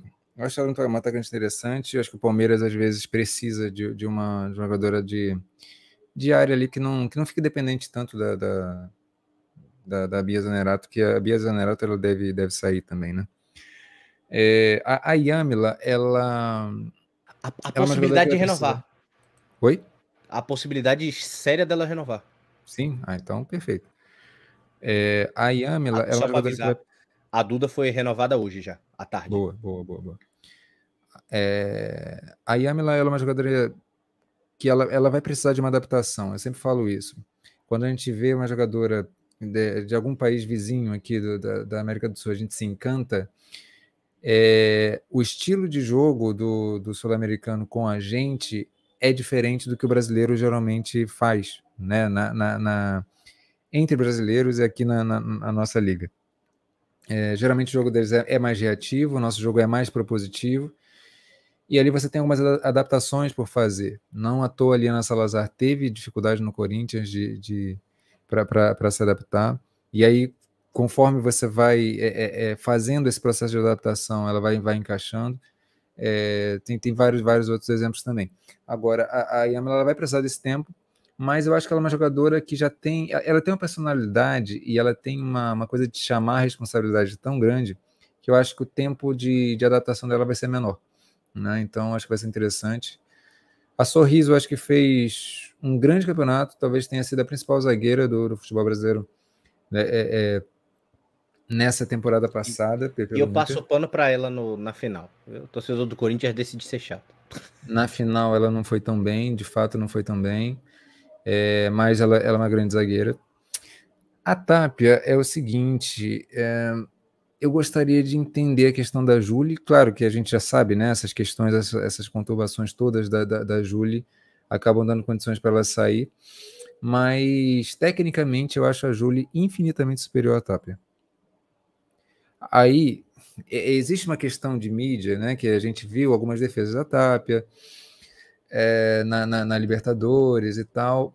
Só que, sinceramente, é, é, ela é uma goleira que famosa. falha com, com frequência. Ela ficou famosa pelos pênaltis também, que ela, que ela do, do Exatamente. É, ela tem uma história de vida bonita e tal. Uma, é, é, ela é policial, né? ela dividia a, a, a profissão. Sendo jogadora de futebol, goleira e, e sendo policial. Mas, tecnicamente, eu acho que ela está muito abaixo da Júlia. E a, a, impressão que dá é que o Palmeiras trouxe uma goleira de nome, né? Porque a mídia ela tem esse carinho com, com a Tapia. E não se preocupou muito tecnicamente com, com, com a substituição. Assim, sinceramente, eu vejo, vejo, vejo uma substituição que vem um pouco abaixo. Mas vamos, vamos torcer para que ela desempenhe bem. E aí, no final das contas, ali você tem a, a Letícia Ferreira e, e a Laís Estevam. Acho que são boas acho que assim, o, o, Palmeiras, ele, especialmente se continuar com a Bia Zanerato, acho que vai ter condição de ter ali uma versatilidade um pouco maior, né? Quando você tem uma Carol Rodrigues que sempre entra e não oferece tanta essa variação que precisa. O banco era um problema na temporada passada, isso é verdade. Uma Camilinha que entra e também não, não consegue dar essa opção importante quando você tem essas outras opções chegando, acho que dá essa versatilidade, dá, dá condições ali para o Ricardo Belli ter outras opções e trabalhar. Acho que é interessante, é interessante. Agora depende tudo de, de como que, que vai ser com a, com a Bia Zanerato, né? Isso, isso é bastante. O que eu fiquei de cara, que eu fiquei de cara que a Camilinha é amada pela torcida do Palmeiras. E eu falando assim, realmente, assim, é, tipo assim, tá tudo bem, é torcida, é, é, então, tem nada a ver Palmeiras. com a história, mas dentro de campo eu não acho que ela oferece tanta ajuda, não. Cara, o Palmeiras tem uma coisa que às vezes me lembra um pouco o Arsenal. A, a, a, torcida ela vai muito com a personalidade da jogadora e, e, e, e, não deixa de ser interessante isso, assim. Mas às vezes o que a jogadora contribui em campo, né? É, enfim, a, torcida ela, ela, fica com essa questão do, do, do clima, né? É, que, que a jogadora ela, ela contribui também. Enfim. Rodrigo, só antes então da gente passar para a equipe do Corinthians, a tão sonhada equipe do Corinthians, que a galera quer ouvir a gente falando, dá aquela passada só aqui no chat também. Né, o, o Leandro estava falando ainda sobre a premiação da Supercopa, né? Que tem que colocar o Sub-20 para jogar. O João Vitoriano falando que a Lone pode estar tá saída do Grêmio para o exterior. Ó, depois a gente vai analisar até melhor isso, viu? Ele falou que gosta da, da Fátima Dutra do Sporting, joga demais, né? A gente também. Suzine ainda botou aqui: no Brasil, em todo esporte brasileiro são protagonistas, o povo toma gosto, né? Fórmula 1, tênis, vôlei, MMA, natação, etc. Acho que um título de campeãs mundiais no futebol feminino é o que está faltando. A gente tem que trabalhar na direção, né? Mas sim, concordo bastante com a, com a Suziane, talvez ajudasse mais também a questão da visibilidade. O Adriano Moreira aqui dando aquela boa noite. Boa noite, meu querido, seja bem-vindo, né? O Magno Adriana no Corinthians foi para qual time? Ainda não foi anunciado, viu, Magno? O João Vitoriano falando da Formiga ir para o Cruzeiro, a gente ainda vai comentar sobre. O Leandro gostou da contratação da Amanda, da Yamila, né, que pode chamar de Jamila. que o Y tem som de DJ, a Jamla Rodrigues. Gostei, viu? Isso daí para narrar vai ser uma maravilha.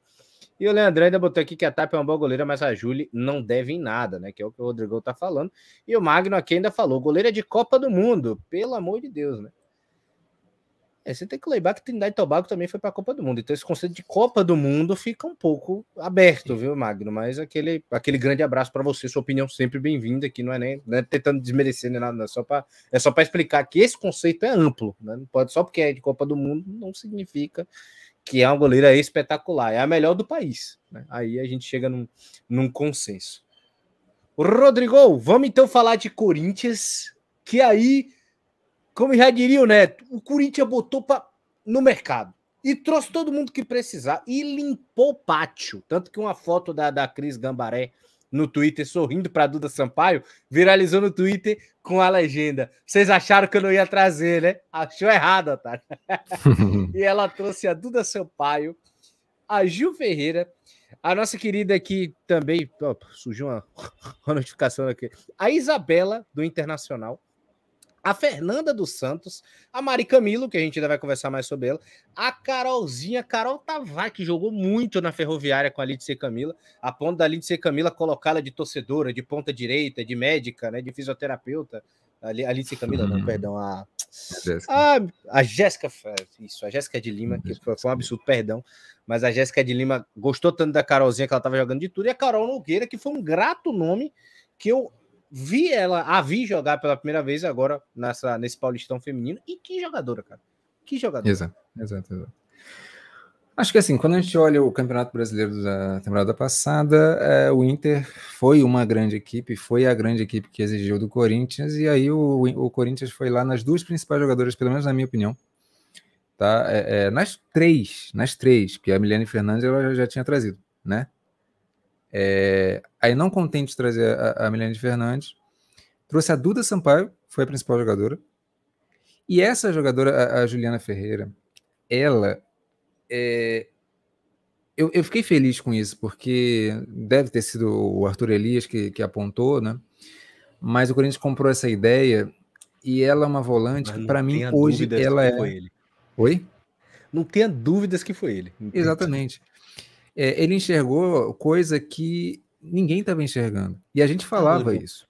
Só comentar, o pessoal reclamou muito dele na temporada passada, que hum. ele não contratava bem, que o Corinthians não estava contratando legal e tal, não sei o que lá. E o que eu ouvi, mas aí é, é papo de boteco, né? É, que, que eu tô falando aqui. O que eu ouvi é que ele, dessa vez, botou a mão pesada e foi ele que, que escolheu o povo. Não, é isso. E, e ele, e ele viu, viu muito bem. Porque a, a Juliana, para mim, hoje é a principal volante do futebol brasileiro. Quando a gente fala de seleção brasileira, quem seria volante, porque a gente não tem volante, é claro que a gente tem, o nome dela é Juliana. E ninguém olha para ela, é absurdo. E a Juliana é, é, é, essa jogadora que no Inter foi.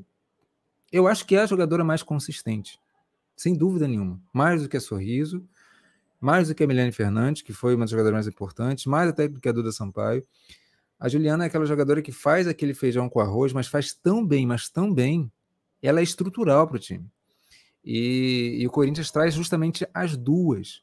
E, e é muito interessante é, é, é, isso, porque elas não vão ter dificuldade nenhuma de entrosamento, né? Porque elas faziam exatamente esse meio. A, a Duda ela sempre cobria a, a Juliana e vice-versa, o tempo inteiro fazendo esse balanço. Claro que a Duda ela é muito menos, menos intensa na marcação, mas elas faziam isso no Inter. É interessante demais. Além disso, trouxe a Isabela, né? E aí a, sabe o que é interessante como... nesse meio? Hum? Que a Gabi Moraes se fixou uma época, depois não deu certo. A Diani estava hum. sendo jogada para o lado hum. direito. A Gabi Zanotti estava às vezes sendo usada de primeiro volante. A Luana veio na Libertadores e começou a ser criticada porque ainda estava se adaptando. Aí o Arthur Elias e o Corinthians botaram ali. Tá aí seu meio campo. Encaixamos a peça do Lego. É, pegou, é, pegou o principal time do, do campeonato e tirou a estrutura, tá, trouxe para o Corinthians. Sensacional. E o Corinthians estava tendo questões com, com as laterais, muitas lesões também, é, muitas improvisações, né? E trouxe aí a, a, Isabela. Não acho que ela seja tecnicamente o ideal para o Corinthians, mas é, é, é uma lateral ali, que tem que cumpre bem, bem a função. A Carol Tavares também pode atuar pelas laterais. Eu não entendi muito, não, sabia? Questão da é. Isabela, assim, nada, nada contra. Nada existe contra. uma escassez também no mercado, né? Acho que é, é preciso também compreender isso, assim, não, não é, a posição de lateral não é uma posição tão fácil, assim, de, de, de contratar. É, eu acho que o Arthur Elias ele vai muito nessa consistência do time coletiva e, e, e construindo isso. Uh, a Carol Tavares eu acho que é interessante, que ela, ela, ela inclusive, ela pode hum, acho, contribuir com o Arthur Elias, com, com o que ele gosta, nessa né, versatilidade, é um jogador que pode atuar em várias posições. O lado direito, então, do Corinthians, que era o problema das improvisações, porque a Kate estava lesionada, Uhum. Ela chega ali, meu amigo, como você falou, ela entrega a versatilidade, mas ela chega para. Tem, tem um grande nome aqui. Exatamente. A Carol Nogueira, eu acho que ela é bem, bem interessante, porque ela, é, o Corinthians ele já está se moldando para ser esse time de girar a bola, de, de ser mais é, esse time de cadenciador, né? A, a Milene Fernandes já estava dando essa característica, e com a Duda Sampaio, então, isso fica muito mais potencializado. Só que a Carol Nogueira, ela joga, essa jogadora mais aguda, mais física e que também trabalha bem a bola, é, ela, eu acho que ela pode contribuir bem com essa cadência do time, mas também ser essa jogadora mais aguda. Então, é, é, eu acho que é, em termos de jogador agudo, o Corinthians perde muito com a saída da, da, da, Adriana, mas ganha outras características, né? E a gente vai precisar ver acontecer, é, é claro. E tem uma outra, a, Fernanda, essa jogadora também muito objetiva e muito consciente dessa objetividade que ela tem. Ela mostrou isso demais no Santos.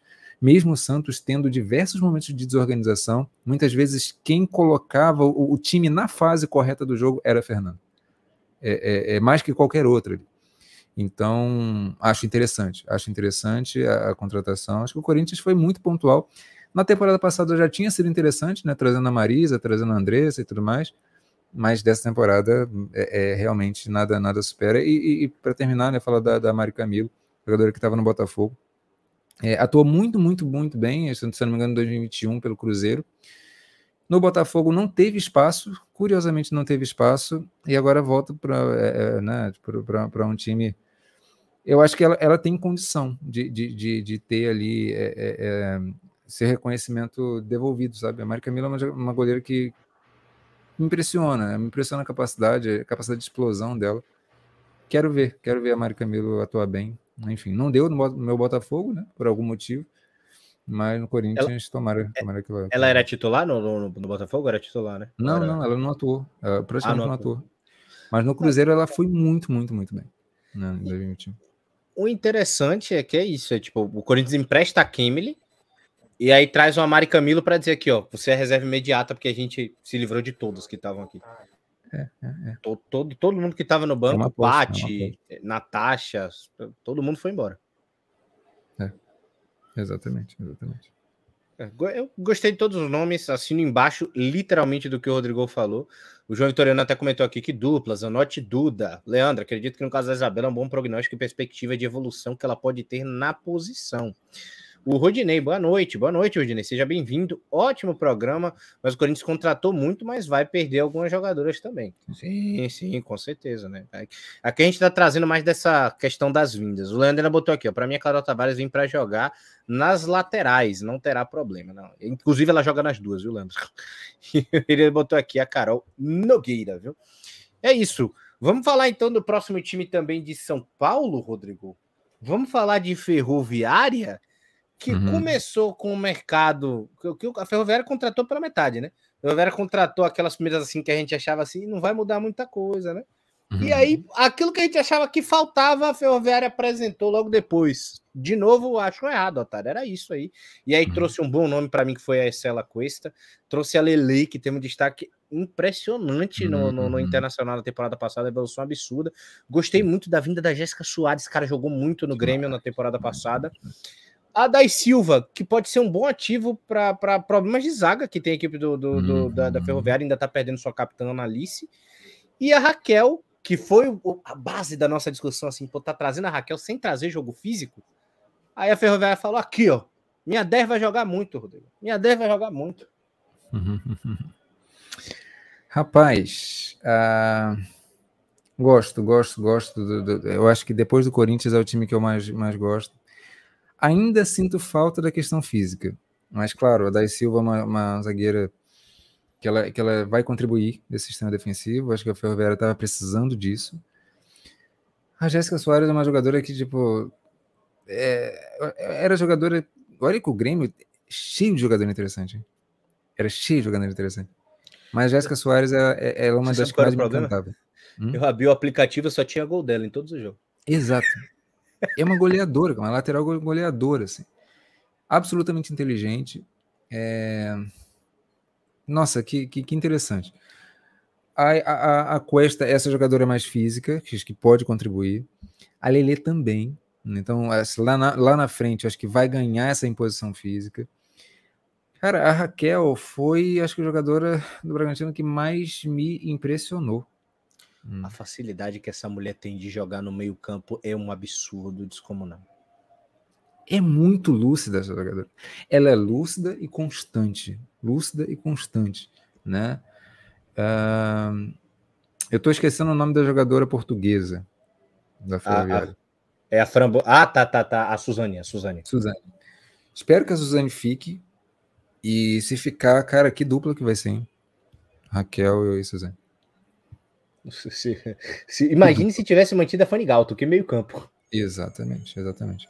Acho que a só é, é, ela volta para a Ferroviária, é, é, podendo ter mais estrutura para desenvolver o seu jogo. Acho que na Ferroviária ela, ela, pode encaixar melhor. No Palmeiras, de fato, não deu, não deu. Né? E o que eu gosto é que na Ferrinha, pelo menos da última passagem, ela divide um pouco a responsabilidade com a Rafa Mineira e faz a Rafa Mineira soltar um pouco mais a bola. Né? Não uhum. desperdiça com tanta facilidade. Sim. Sim, sim, sim, sim, sim.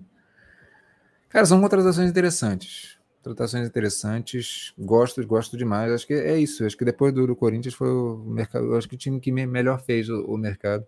Bom, bom ver a Ferrinha nessa atuada. E, e olha, e isso tudo acho que vale muito por causa da confiança que eu tenho no, no, na, no trabalho da Jéssica, de Lima. Acho que dá, dá para dar um caldo interessante. E provavelmente deve ter tido o dedo dela, né? O, o Leandro ainda Sim. pergunta aqui, ó. Cuesta é aquela colombiana que estava no Galo. Isso, exatamente. exatamente. E o Rudinei ainda perguntou do Inter. A gente ainda vai falar do Inter, viu, o, o, o Rudinei? A gente vai trazer. Mas antes, vamos terminar só o nosso rolezinho ali, o nosso rolê da tarde em São Paulo, porque tem time que também contratou muito bem. Todas as jogadoras que, que o Santos trouxe são jogadoraças. Tá? A Fabi Simões, não precisa, não tenho nem palavra para comentar. Jogador que estava no Inter joga um absurdo. A Yaya, quem viu a Copa do Mundo Sub-20 sabe que é criminoso o mau aproveitamento que ela estava tendo no São Paulo. A Julie, que para mim foi, pô, assim, é, é, goleira assim absurda e pagou pelo preço de estar tá do lado da, da, da Agostina na, na, na, naquele episódio lá da, da, da diretoria do Palmeiras, acabou comendo banco e tal, e por conta das lesões voltou a ser titular. Né? E, e a Giovana também chegando na equipe Santista, tem Bianca Gomes, alguns, mas esses são ali os mais. É, é, é, é inclusive, um abraço né, para Bianca Gomes, mas esses são os nomes ali de, de mais destaques que estão chegando no Santos. Mas aí, Rodrigo, eu estava aqui procurando, né? Peguei minha lupa, olhei direito assim, e eu não vi zagueira. É. é. E tava precisando de zagueira. Tava precisando, acho que o Santos ele tava se valendo muito e talvez seja uma questão aí conceitual, né, do, é, do Cleiton de, de, Lima. É, é Cleiton Lima, né? A, a Jéssica é, é a Jéssica de Lima. Cleiton Lima, ele, ele trabalha o setor defensivo muito na pressão alta, né? É, e isso, para Campeonato Brasileiro, é uma armadilha, porque em Campeonato Brasileiro você enfrenta uma diversidade muito grande de situações e não dá para você fazer pressão alta todo jogo. E o Santos ele, ele se dá bem quando faz pressão alta, mas quando precisa recuar as linhas, ele vai precisar de, um, de uma linha defensiva com mais qualidade. E não tem, né? Então, me preocupa isso. Agora, em termos de setor ofensivo, eu lamento a saída da Fernanda do ponto de vista do Santos, porque ela acho que ajudaria muito a, a Yaya nesse equilíbrio defensivo e, e também. E junto com a Fabi Simões também elas iam brilhar, velho. Ia ser muito interessante. Né? Aí o Corinthians foi cirúrgico. É, é, é vai ser importante para o Corinthians, creio. A, a Fernanda, mas para o Santos é uma perda importante. Uh, a Júlia, acho que do ponto de vista da Júlia, foi perfeito. Né? Ela não estava se sentindo bem no, no, Palmeiras, provavelmente. Então acho que o Santos é, é, é, é, é a equipe acertada mesmo. A Fabi Simões. Ah, cara, quem fazia muito. A, a, ideia de jogo da Fabi Simões era a Ana Clara. É, essa coisa de tentar agudizar, de tentar é, é, buscar uma linha de fundo e tal. Só que a Fabi Simões ela tem uma qualidade técnica para fazer isso que é absurda. Então acho que pode dar mais essa consistência em, em questão que quem fazia a função era justamente a Ana Clara a, a Fabi Simões, mas como uma meio-campista, né? A Fabi Simões ela faz isso como, como atacante e com uma consciência maior. Acho que ofensivamente tem, tende a, a contribuir, mas me preocupa esse balanceamento defensivo do Santos. Isso me preocupa bastante. E tinha, e tinha zagueira disponível no mercado, poderia ir atrás, poderia ter alçado, né? Era Sim. ter prioridade e realmente o Santos acabou vacilando aí nessa, nessa questão do mercado, mas trouxe grandes nomes assim. Absurdo. Chega a ser, chega a ser de brilhar os olhos. Você olha assim os nomes, é a coisa mais linda do mundo. Rodrigo! E... Opa, é, não, só falar. esqueci da, da, da, Bianca Gomes, né? Acho que a Bianca Gomes, num time acertado, como era do Corinthians, né? É, tende, tenderia a contribuir para o time. Acho que ela, ela, ela tem um perfil psicológico de, de ser comprometida, de contribuir é, para a atmosfera do time. Mas sempre é esse ponto: como é que o Santos vai se desenvolver enquanto equipe, inclusive no sistema defensivo? Isso põe tudo a, a, a, a um pouco mais sensível, né? Mas a Bianca Gomes eu acabei esquecendo de colocar aqui, mas ela é uma jogadora que pode, pode poderia ser, é, via, via ser interessante sim, desde que o Santos ele, ele se ajuste defensivamente. Né? Exatamente. Perfeito, perfeito, perfeito. O Rodrigo é um cara sensacional tão sensacional que vamos falar de uma coisa maravilhosa. Eu vou, eu vou já iniciar falando. A Patrícia Guzmão saiu. Tô, tô brincando, gente. Tá na, tá na parte da diretoria técnica. O que eu falo é como técnica, tá? Não conheço a, a, a Patrícia Guzmão como pessoa tal, mas tava dando errado aquilo ali. Então a gente comemora assim como a saída do. do, do... Enfim, é, a gente comemora só pelo fato agora do, do, do Grêmio agora tá com ares novos, né? Novos, e a gente poder ver um aproveitamento melhor e o Grêmio já anuncia três chegadas, né? Infelizmente, aí estamos com essa notícia da possível saída da, da Luane, mas a Natane, irmã da Chay Locatelli, né? Do, do, do, do seu fogão, a Xaxá, ex-Inter, ex-São Paulo, e a Manu Balbinu, né? Três nomes para compor um elenco do Grêmio de muita qualidade, que teve também algumas saídas pesadas, e eu acho até que as reposições foram pouco em quantidade um pouco fracas ao que, ao que precisava essa equipe do Grêmio. O Grêmio acho que está mais tímido, né? Um dos times mais tímidos na, nessa reposição aí, sem dúvida. A Xaxá, eu acho que ela não foi tão bem aproveitada, e aí tinha muita questão do, do piscinato, né? Ah, a saída da Patrícia Guzmão, acho que pode dar ares novos, e aí vamos ver como é que o Felipe Endres vai, vai lidar com essa situação. Enfim, fica a torcida para ele. Natânia é uma jogadora que poderia ter sido também melhor aproveitada no São Paulo, não foi. Uma lateral bem interessante. Gosto, gosto muito dela. A Amanda Bobinó, eu ainda preciso conhecer mais ela. Né? Não, sinceramente, ainda não, não tem muita informação sobre ela. Mas, de um modo geral, vejo o creme tímido ainda nessa. É, infelizmente, né? Infelizmente. A, a, mudança de técnico, a mudança de áreas dá uma perspectiva nova para o que a gente via como um problema do Grêmio nos últimos anos. Claro, né? Todo, de novo, todo respeito a Patrícia Guzmão, que agora vai participar da diretoria do clube, mas o técnico agora é outro, e principalmente essas contratações aí podem dar áreas novos, né? Equipe gremista, né? Que tem alguns nomes, como é o caso de boa base, né? Como, é, como são as equipes do Sul.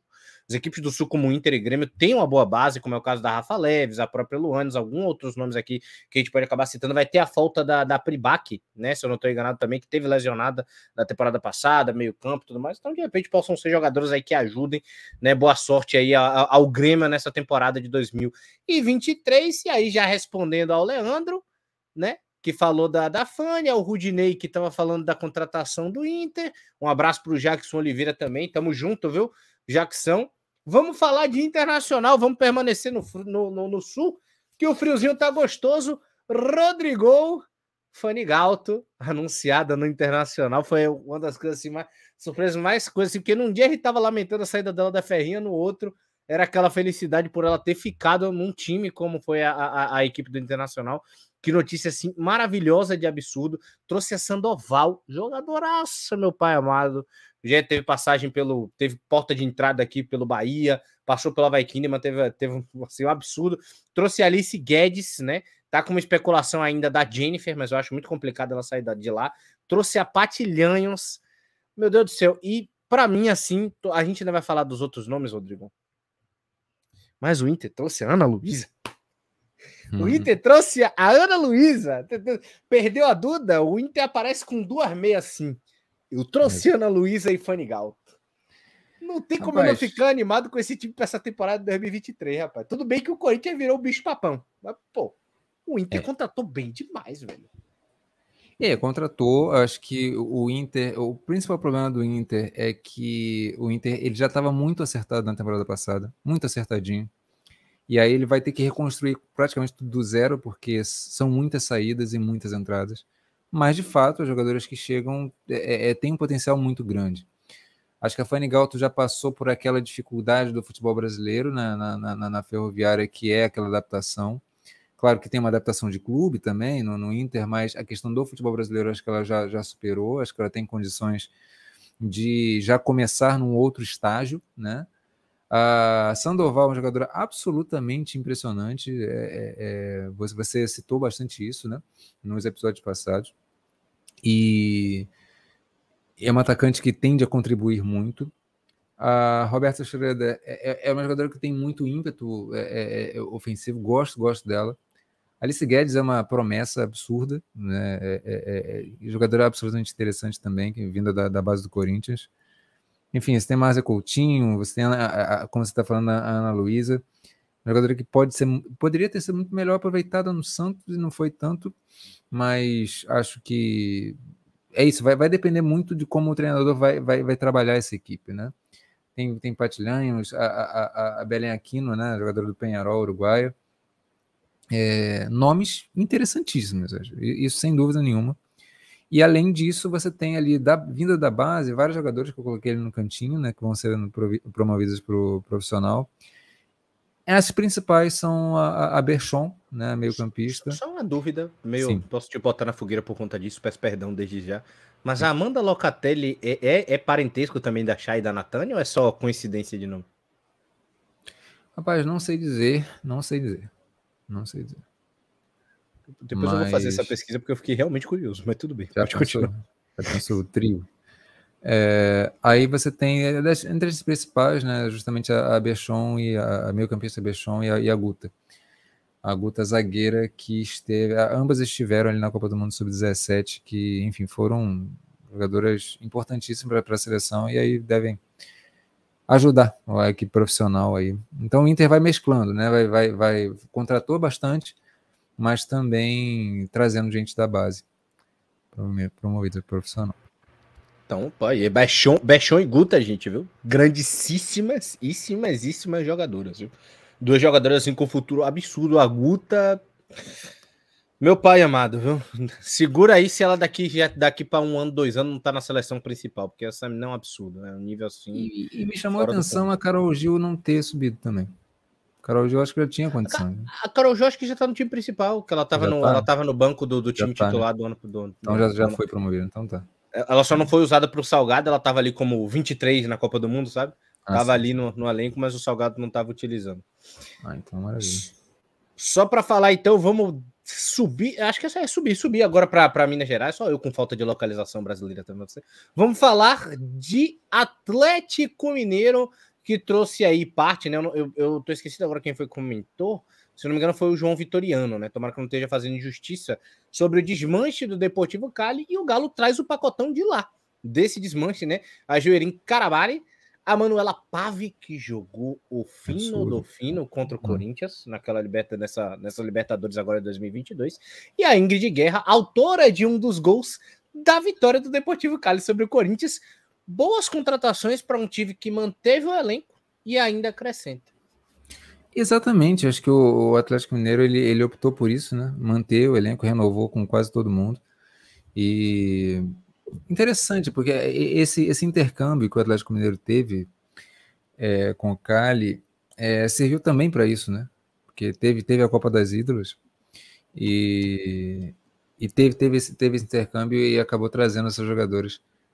Cara, eu acho que o, o Atlético Mineiro, ele com a Lindsay já fez um campeonato absolutamente consistente, especialmente defensivamente e também quando o jogo era mais reativo. É, especialmente para essa característica mais reativa, acho que essas jogadoras são interessantes. São interessantes. E aí, Sérgio, aquilo que eu falava, né, é, é, de características de equipes como o Inter, como a Ferroviária, como o Corinthians, que são equipes mais propositivas, e aí jogadoras estrangeiras, quando chegam, sentem um pouco mais de dificuldade. No caso do Atlético Mineiro, acho que não, acho que é, é a característica ela é, ela é, semelhante, então dá para essas jogadoras se adaptarem ainda mais rápido. Então, fico animado, fico animado. Enfim, vamos, vamos ver como é que o Atlético Mineiro vai vir para essa Série A1. Acho que o Atlético Mineiro se comportou muito bem nessa última temporada e a tendência é que, mantido o trabalho, né? Possa, possa manter esse rendimento e até evoluir mais, quem sabe beliscar uma, uma, umas quartas de finais. Né? Exatamente, exatamente, exatamente. Vamos falar agora, Rodrigo, pelo time que é dono do mercado até aqui, né? E gerou o meme, né? Que você agora está sendo contratado para ser torcedor do Cruzeiro de tanta gente que o Cruzeiro tentou contratar nessa temporada de 2023 e o mercado está agitadíssimo dentre dois grandes nomes, né, que estão ainda na, na, na, na, base da especulação, mas que as mídias já estão ali como quase certas, né, que só não foram anunciadas de fato, né, só, só corrigindo, que foi o caso da Bianca Brasil e da Formiga, né, falando ali do mercado um pouco mais da equipe do Cruzeiro, né, trazendo grandes nomes para reforçar a equipe. A Kimberly, se eu não me engano, também está entrando na, na, na equipe cruzeirense, está chegando de passagem. E trazendo a Anne Barros, né, que o, que o Rodrigo até destacou aqui como nova auxiliar técnica. Um Cruzeiro que, que se eu não me engano, também trouxe, tem a possibilidade de trazer a Agostina de volta e mais, mais, alguma, mais algum jogador que está me falhando agora no meio, Rodrigão. Ei, Rodrigo, Rodrigo, Rodrigo.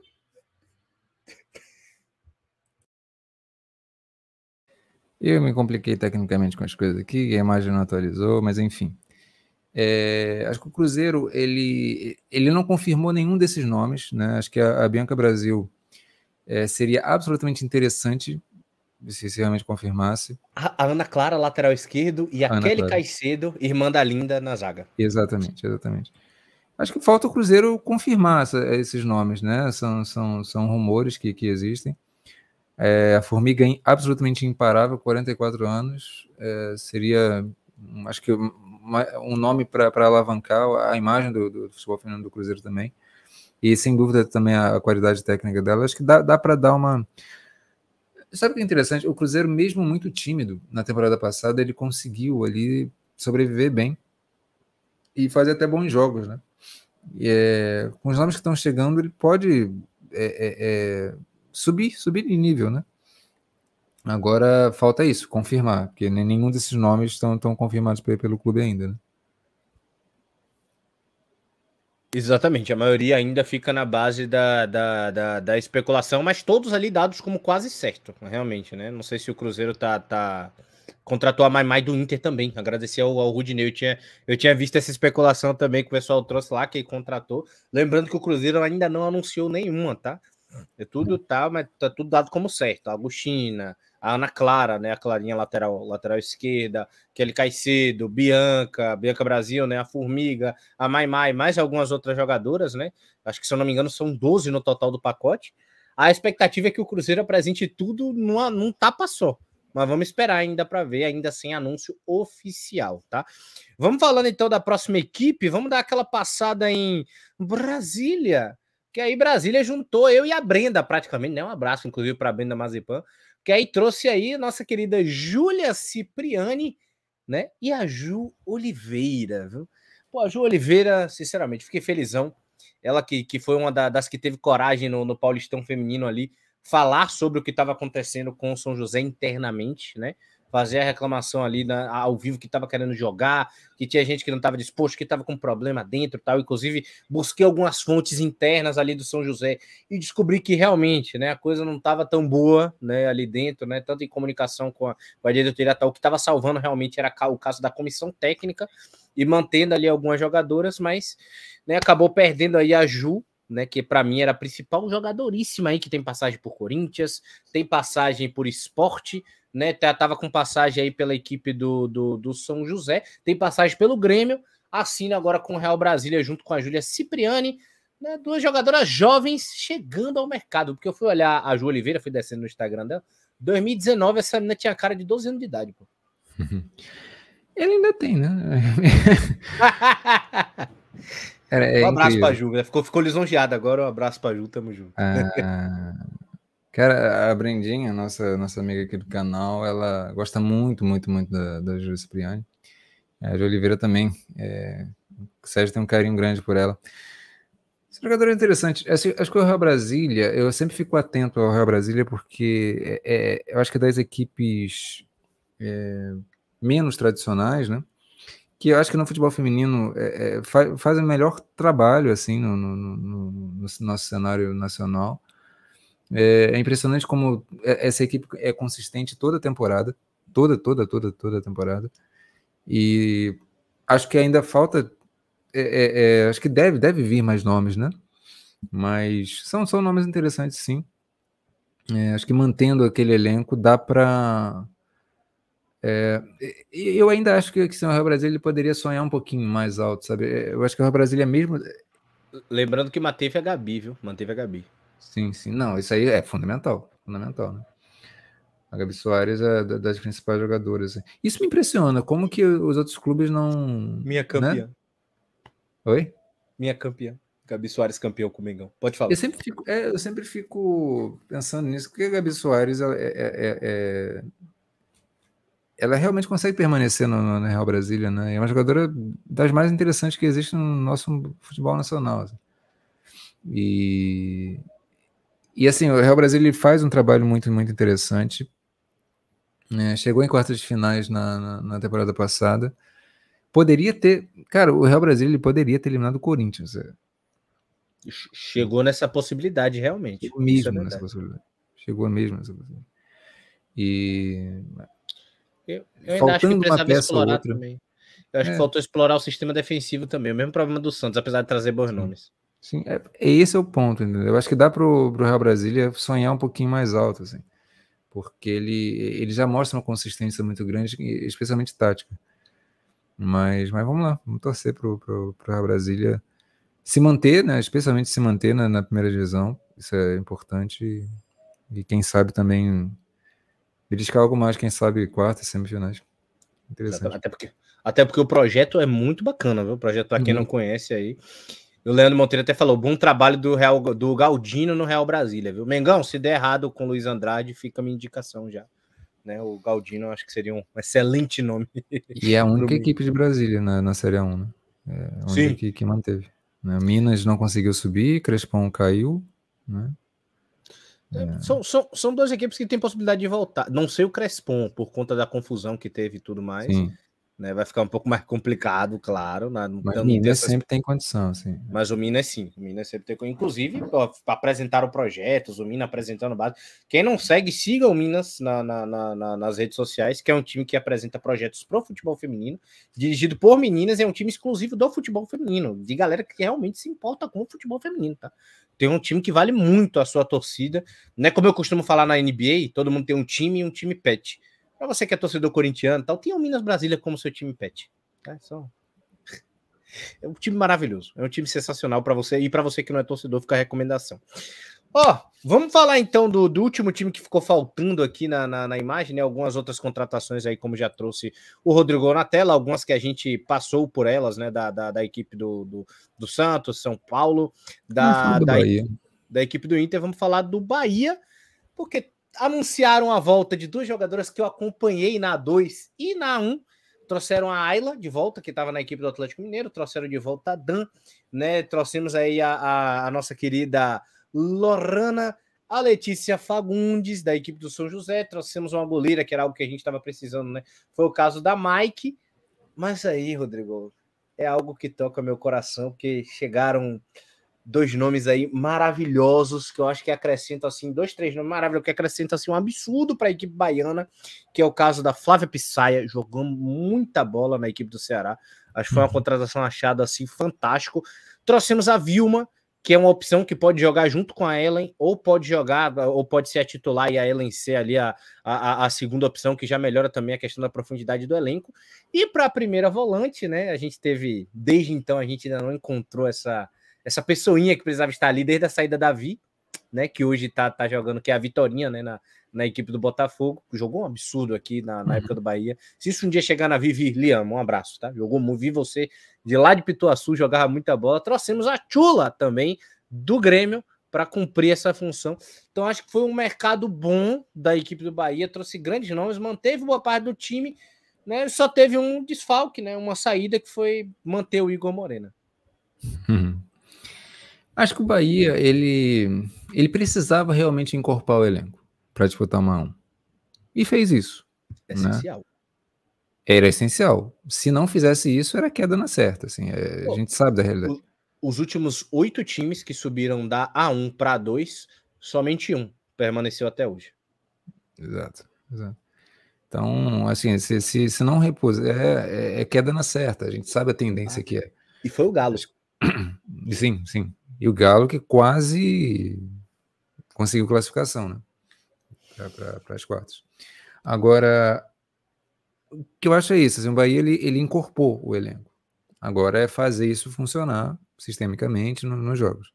É um, um, outro desafio, uma outra, uma outra coisa, mas que, que, que fez, fez tá, tá, tá fazendo bem. Agora, falta também o Ceará, né? Acho que o Ceará ele perdeu uma das principais jogadoras, a, a Psaia, e na, na, no próximo episódio é, é, a gente deve trazer alguma atualização do, do, do, do Ceará, assim como com o Atlético Paranaense, é importante, né? Essas equipes estão chegando, o Real Games também. É, Real Games me, me, preocupa um pouquinho mais, né?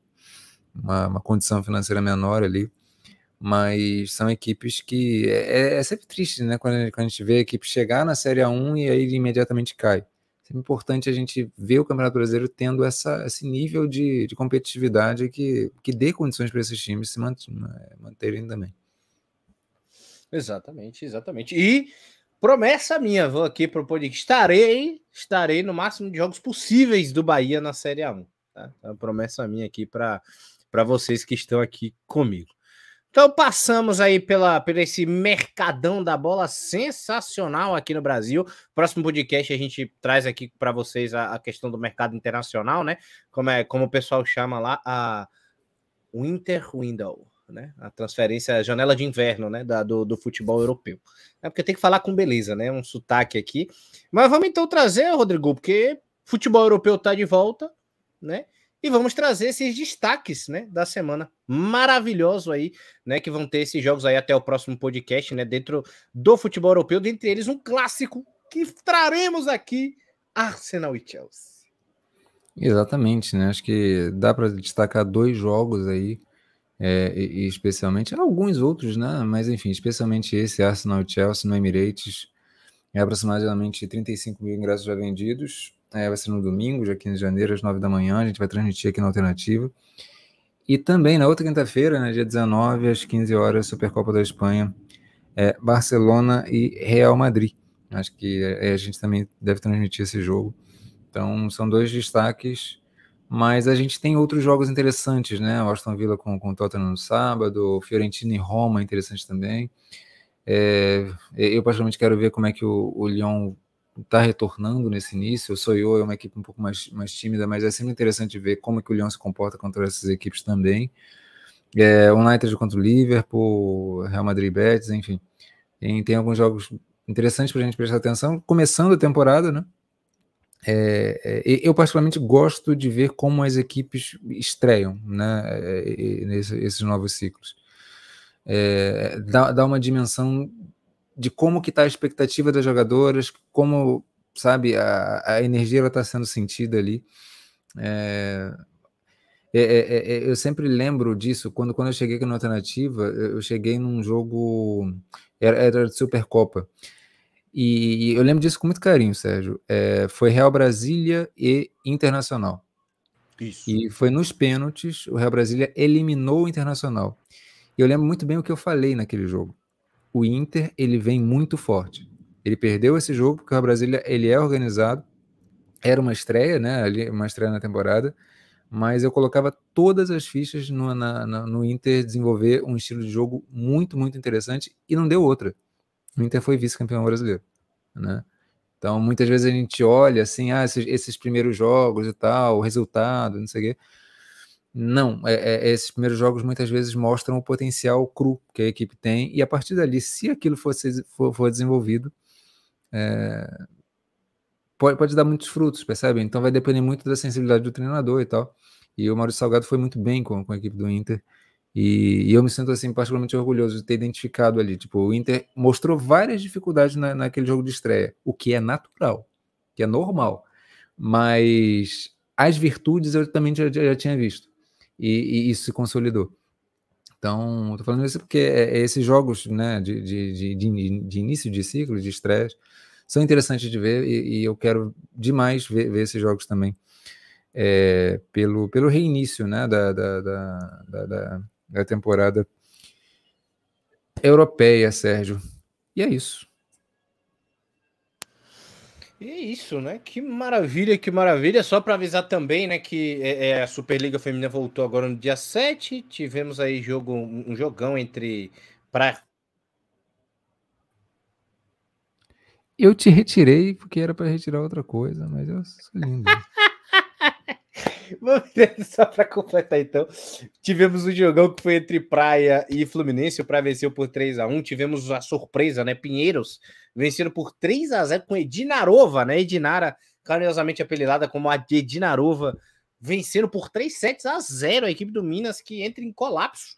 Saída da Thaisa, possível não renovação da, da, da, da Coral Gataz, alguma saída do clube, enfim, o time multicampeão Minas entrando ali, o Gerdau Minas entrando em, em alguns conflitos, mas para avisar também, né, que amanhã tem Flamengo e Osasco, muito bom jogo para se acompanhar para quem quem tá aqui com a gente, e no sábado né? Tem um jogo aqui da Alternativa Sport Web também, a gente também vai acompanhar, entre Barueri e Fluminense, Diana contra a equipe de Juma, né? Que joga demais aquela levantadora, um absurdo. Fica aí o convite também para você estar tá aqui com a gente nessa Superliga de Vôlei Feminina. Todas as competições voltando e fica o convite para você estar tá aqui acompanhando junto com a gente aqui na Alternativa Sport Web, viu? E dá aquela passagem, dá aquela passagem rápida aqui no, no Jackson, né? Falando aqui da, da, da falta a Comembol melhorar a competição, Supercopa. O Leandro dizendo que o time que mais deu trabalho ao Corinthians no mata-mata do ano passado brasileiro foi o Real Brasília. Diego Carlinhos falando que o Ceará vai ser campeão, nem sem ser clubista. ah, meu Deus do céu. O Leandro falando que o Minas Brasília revelou a Vicky Albuquerque o Diego Carlinhos, pô, Sérgio, vou mandar um fone para você, que esse fone aí é fuleiragem que você comprou na feira de Salvador. Tá remendado, né? Quem trabalha das condições que dá. O Leandro botou aqui, o Interfenster, ventana de inverno e finestra de inverno. Gostei, viu? Trouxe aí outras possibilidades para a gente chamar a janela de inverno. O Diego Carlinhos falando que o Flamengo Sub-20 acaba de ser eliminado agora para o Havaí, time horroroso da Copinha. E o Leandro Monteiro trazendo o resultado aí 2 a 1 Rodrigo, até não perguntei nada se você queria comentar algo sobre a Superliga Feminina, mas fechamos esse podcast maravilhoso. Seja bem-vindo 2023. Seja bem-vindo 2023. Recapitulo aquilo que eu falei. A ideia é a gente trazer, claro, outros esportes do futebol, é, para além do, do, futebol feminino, é, mas dentro do futebol trazer a NWSL, né, Liga Norte-Americana, trazer mais as competições de base né, é, do, do, do, do, Brasil, uh, e trazer também as modalidades olímpicas. Né? A gente tem, tem essa ideia já pensando na, nas Olimpíadas de 2024. Então, acho que são coisas que dá para implementar mais. Dentre elas, né, handball, enfim, atletismo, natação. Uh, e, e, sempre trazer esses temas, né, como eu trouxe da, da, da ministra do, do, do esporte, é, enfim, são coisas que a gente vai aperfeiçoando. É, eu tenho particularmente um prazer muito grande de passar a semana planejando e, e desenhando essas coisas é, aqui para a gente discutir. É, tem se tornado cada vez mais orgânico isso e, e, de fato muito muito gostoso assim. Então aos pouquinhos a gente vai aperfeiçoando tecnicamente, né? a gente sempre tem uma dificuldadezinha ou outra. Hoje também não foi muito diferente, mas a gente vai aperfeiçoando a nossa forma de fazer e, e trazer aqui. Acho que eu, Sérgio e o, e o Hudson temos uma química bem legal. É, e a ideia é a gente ir aperfeiçoando o trabalho também para trazer cortes, né? Seja no meu canal, seja na alternativa. A gente vai aperfeiçoando isso ainda, vai ajustando como é que vai fazer. Uh, mas é isso, é sempre um prazer gigantesco estar é, tá aqui com vocês. O chat sempre muito rico, né? Sempre chegando pessoas novas também, pessoas já que, que sempre está com a gente, né? É, o, o, próprio Leandro, a, a, o, Jackson, a Jaque também sempre está aqui, o DJ Carlinhos tem, tem, tem vindo também. É, o, o, Ventura, né? Estou esquecendo o primeiro nome dele. É, que Ventura, gente? João Vitoriano, estou ficando maluco. O, o Magno que apareceu hoje aqui. Esse Ventura tá aqui no chat. Tá maluco, o João Vitoriano tá sempre aqui com a gente, é, fazendo comentários interessantíssimos. Hoje falou do, do, futebol holandês e tal. Cara, é interessantíssimo. É, é, isso, a Suziane, né? Suziane, Suziane. É, Pô, senti falta nossa. da Jaque hoje também. A Jaque, né? A Jaque. Então, cara, é, é, especial demais aqui, é, é, vocês contribuindo sempre. Eu acho que uma, isso mostra que a gente tem uma certa capacidade de, falar aprofundadamente, né? O pessoal volta e também pessoa, pessoas novas chegando. Tá? Então, feliz demais, feliz 2023 para todo mundo. E estamos aí, semana que vem a gente já vai falar um pouco mais do futebol europeu, dessas, dessas, dessas, desse mercado, né? E também do que vier do, do, futebol brasileiro. Hoje a gente focou um pouquinho mais no brasileiro, trouxe, a gente trouxe algumas notícias, né? Enfim. Obrigado, viu, Sérgio? Opa. Eu que agradeço, pô. Você é maluco, é, tamo junto. Que, que, que é isso? Que, que, que honra estar tá de volta aqui para 2023, o nosso querido DPO, que a gente pode falar tanto hoje do, do, futebol feminino, inclusive nacional também, como o Rodrigo falou. A gente volta a falar do europeu, da janela, né? Da, da cadê? O, Inter, o Interfenster, né? Como trouxe o nosso querido Leandro Monteiro, né? E várias outras variações, falar muito mais aí sobre, sobre o calendário aberto 2023 aqui. Saudade que eu estava de vocês, saudade que eu estava de, de fazer uma transmissão de novo aqui com o Rodrigo. Estaremos juntos de novo, lembrando a vocês no domingo para transmitir às nove da manhã Arsenal e Chelsea, né, pela WSL. Mas que é isso, que honra. Bom demais estar aqui de novo. Bom demais, mais um DPO. Semana que vem estaremos de volta. Um grande abraço, um beijo, um queijo, né, a todos que nos acompanharam e até a próxima. Nunca sei como despedir, né? Fica geralmente com a mão assim. Por que eu presto continência, né? que isso? Né?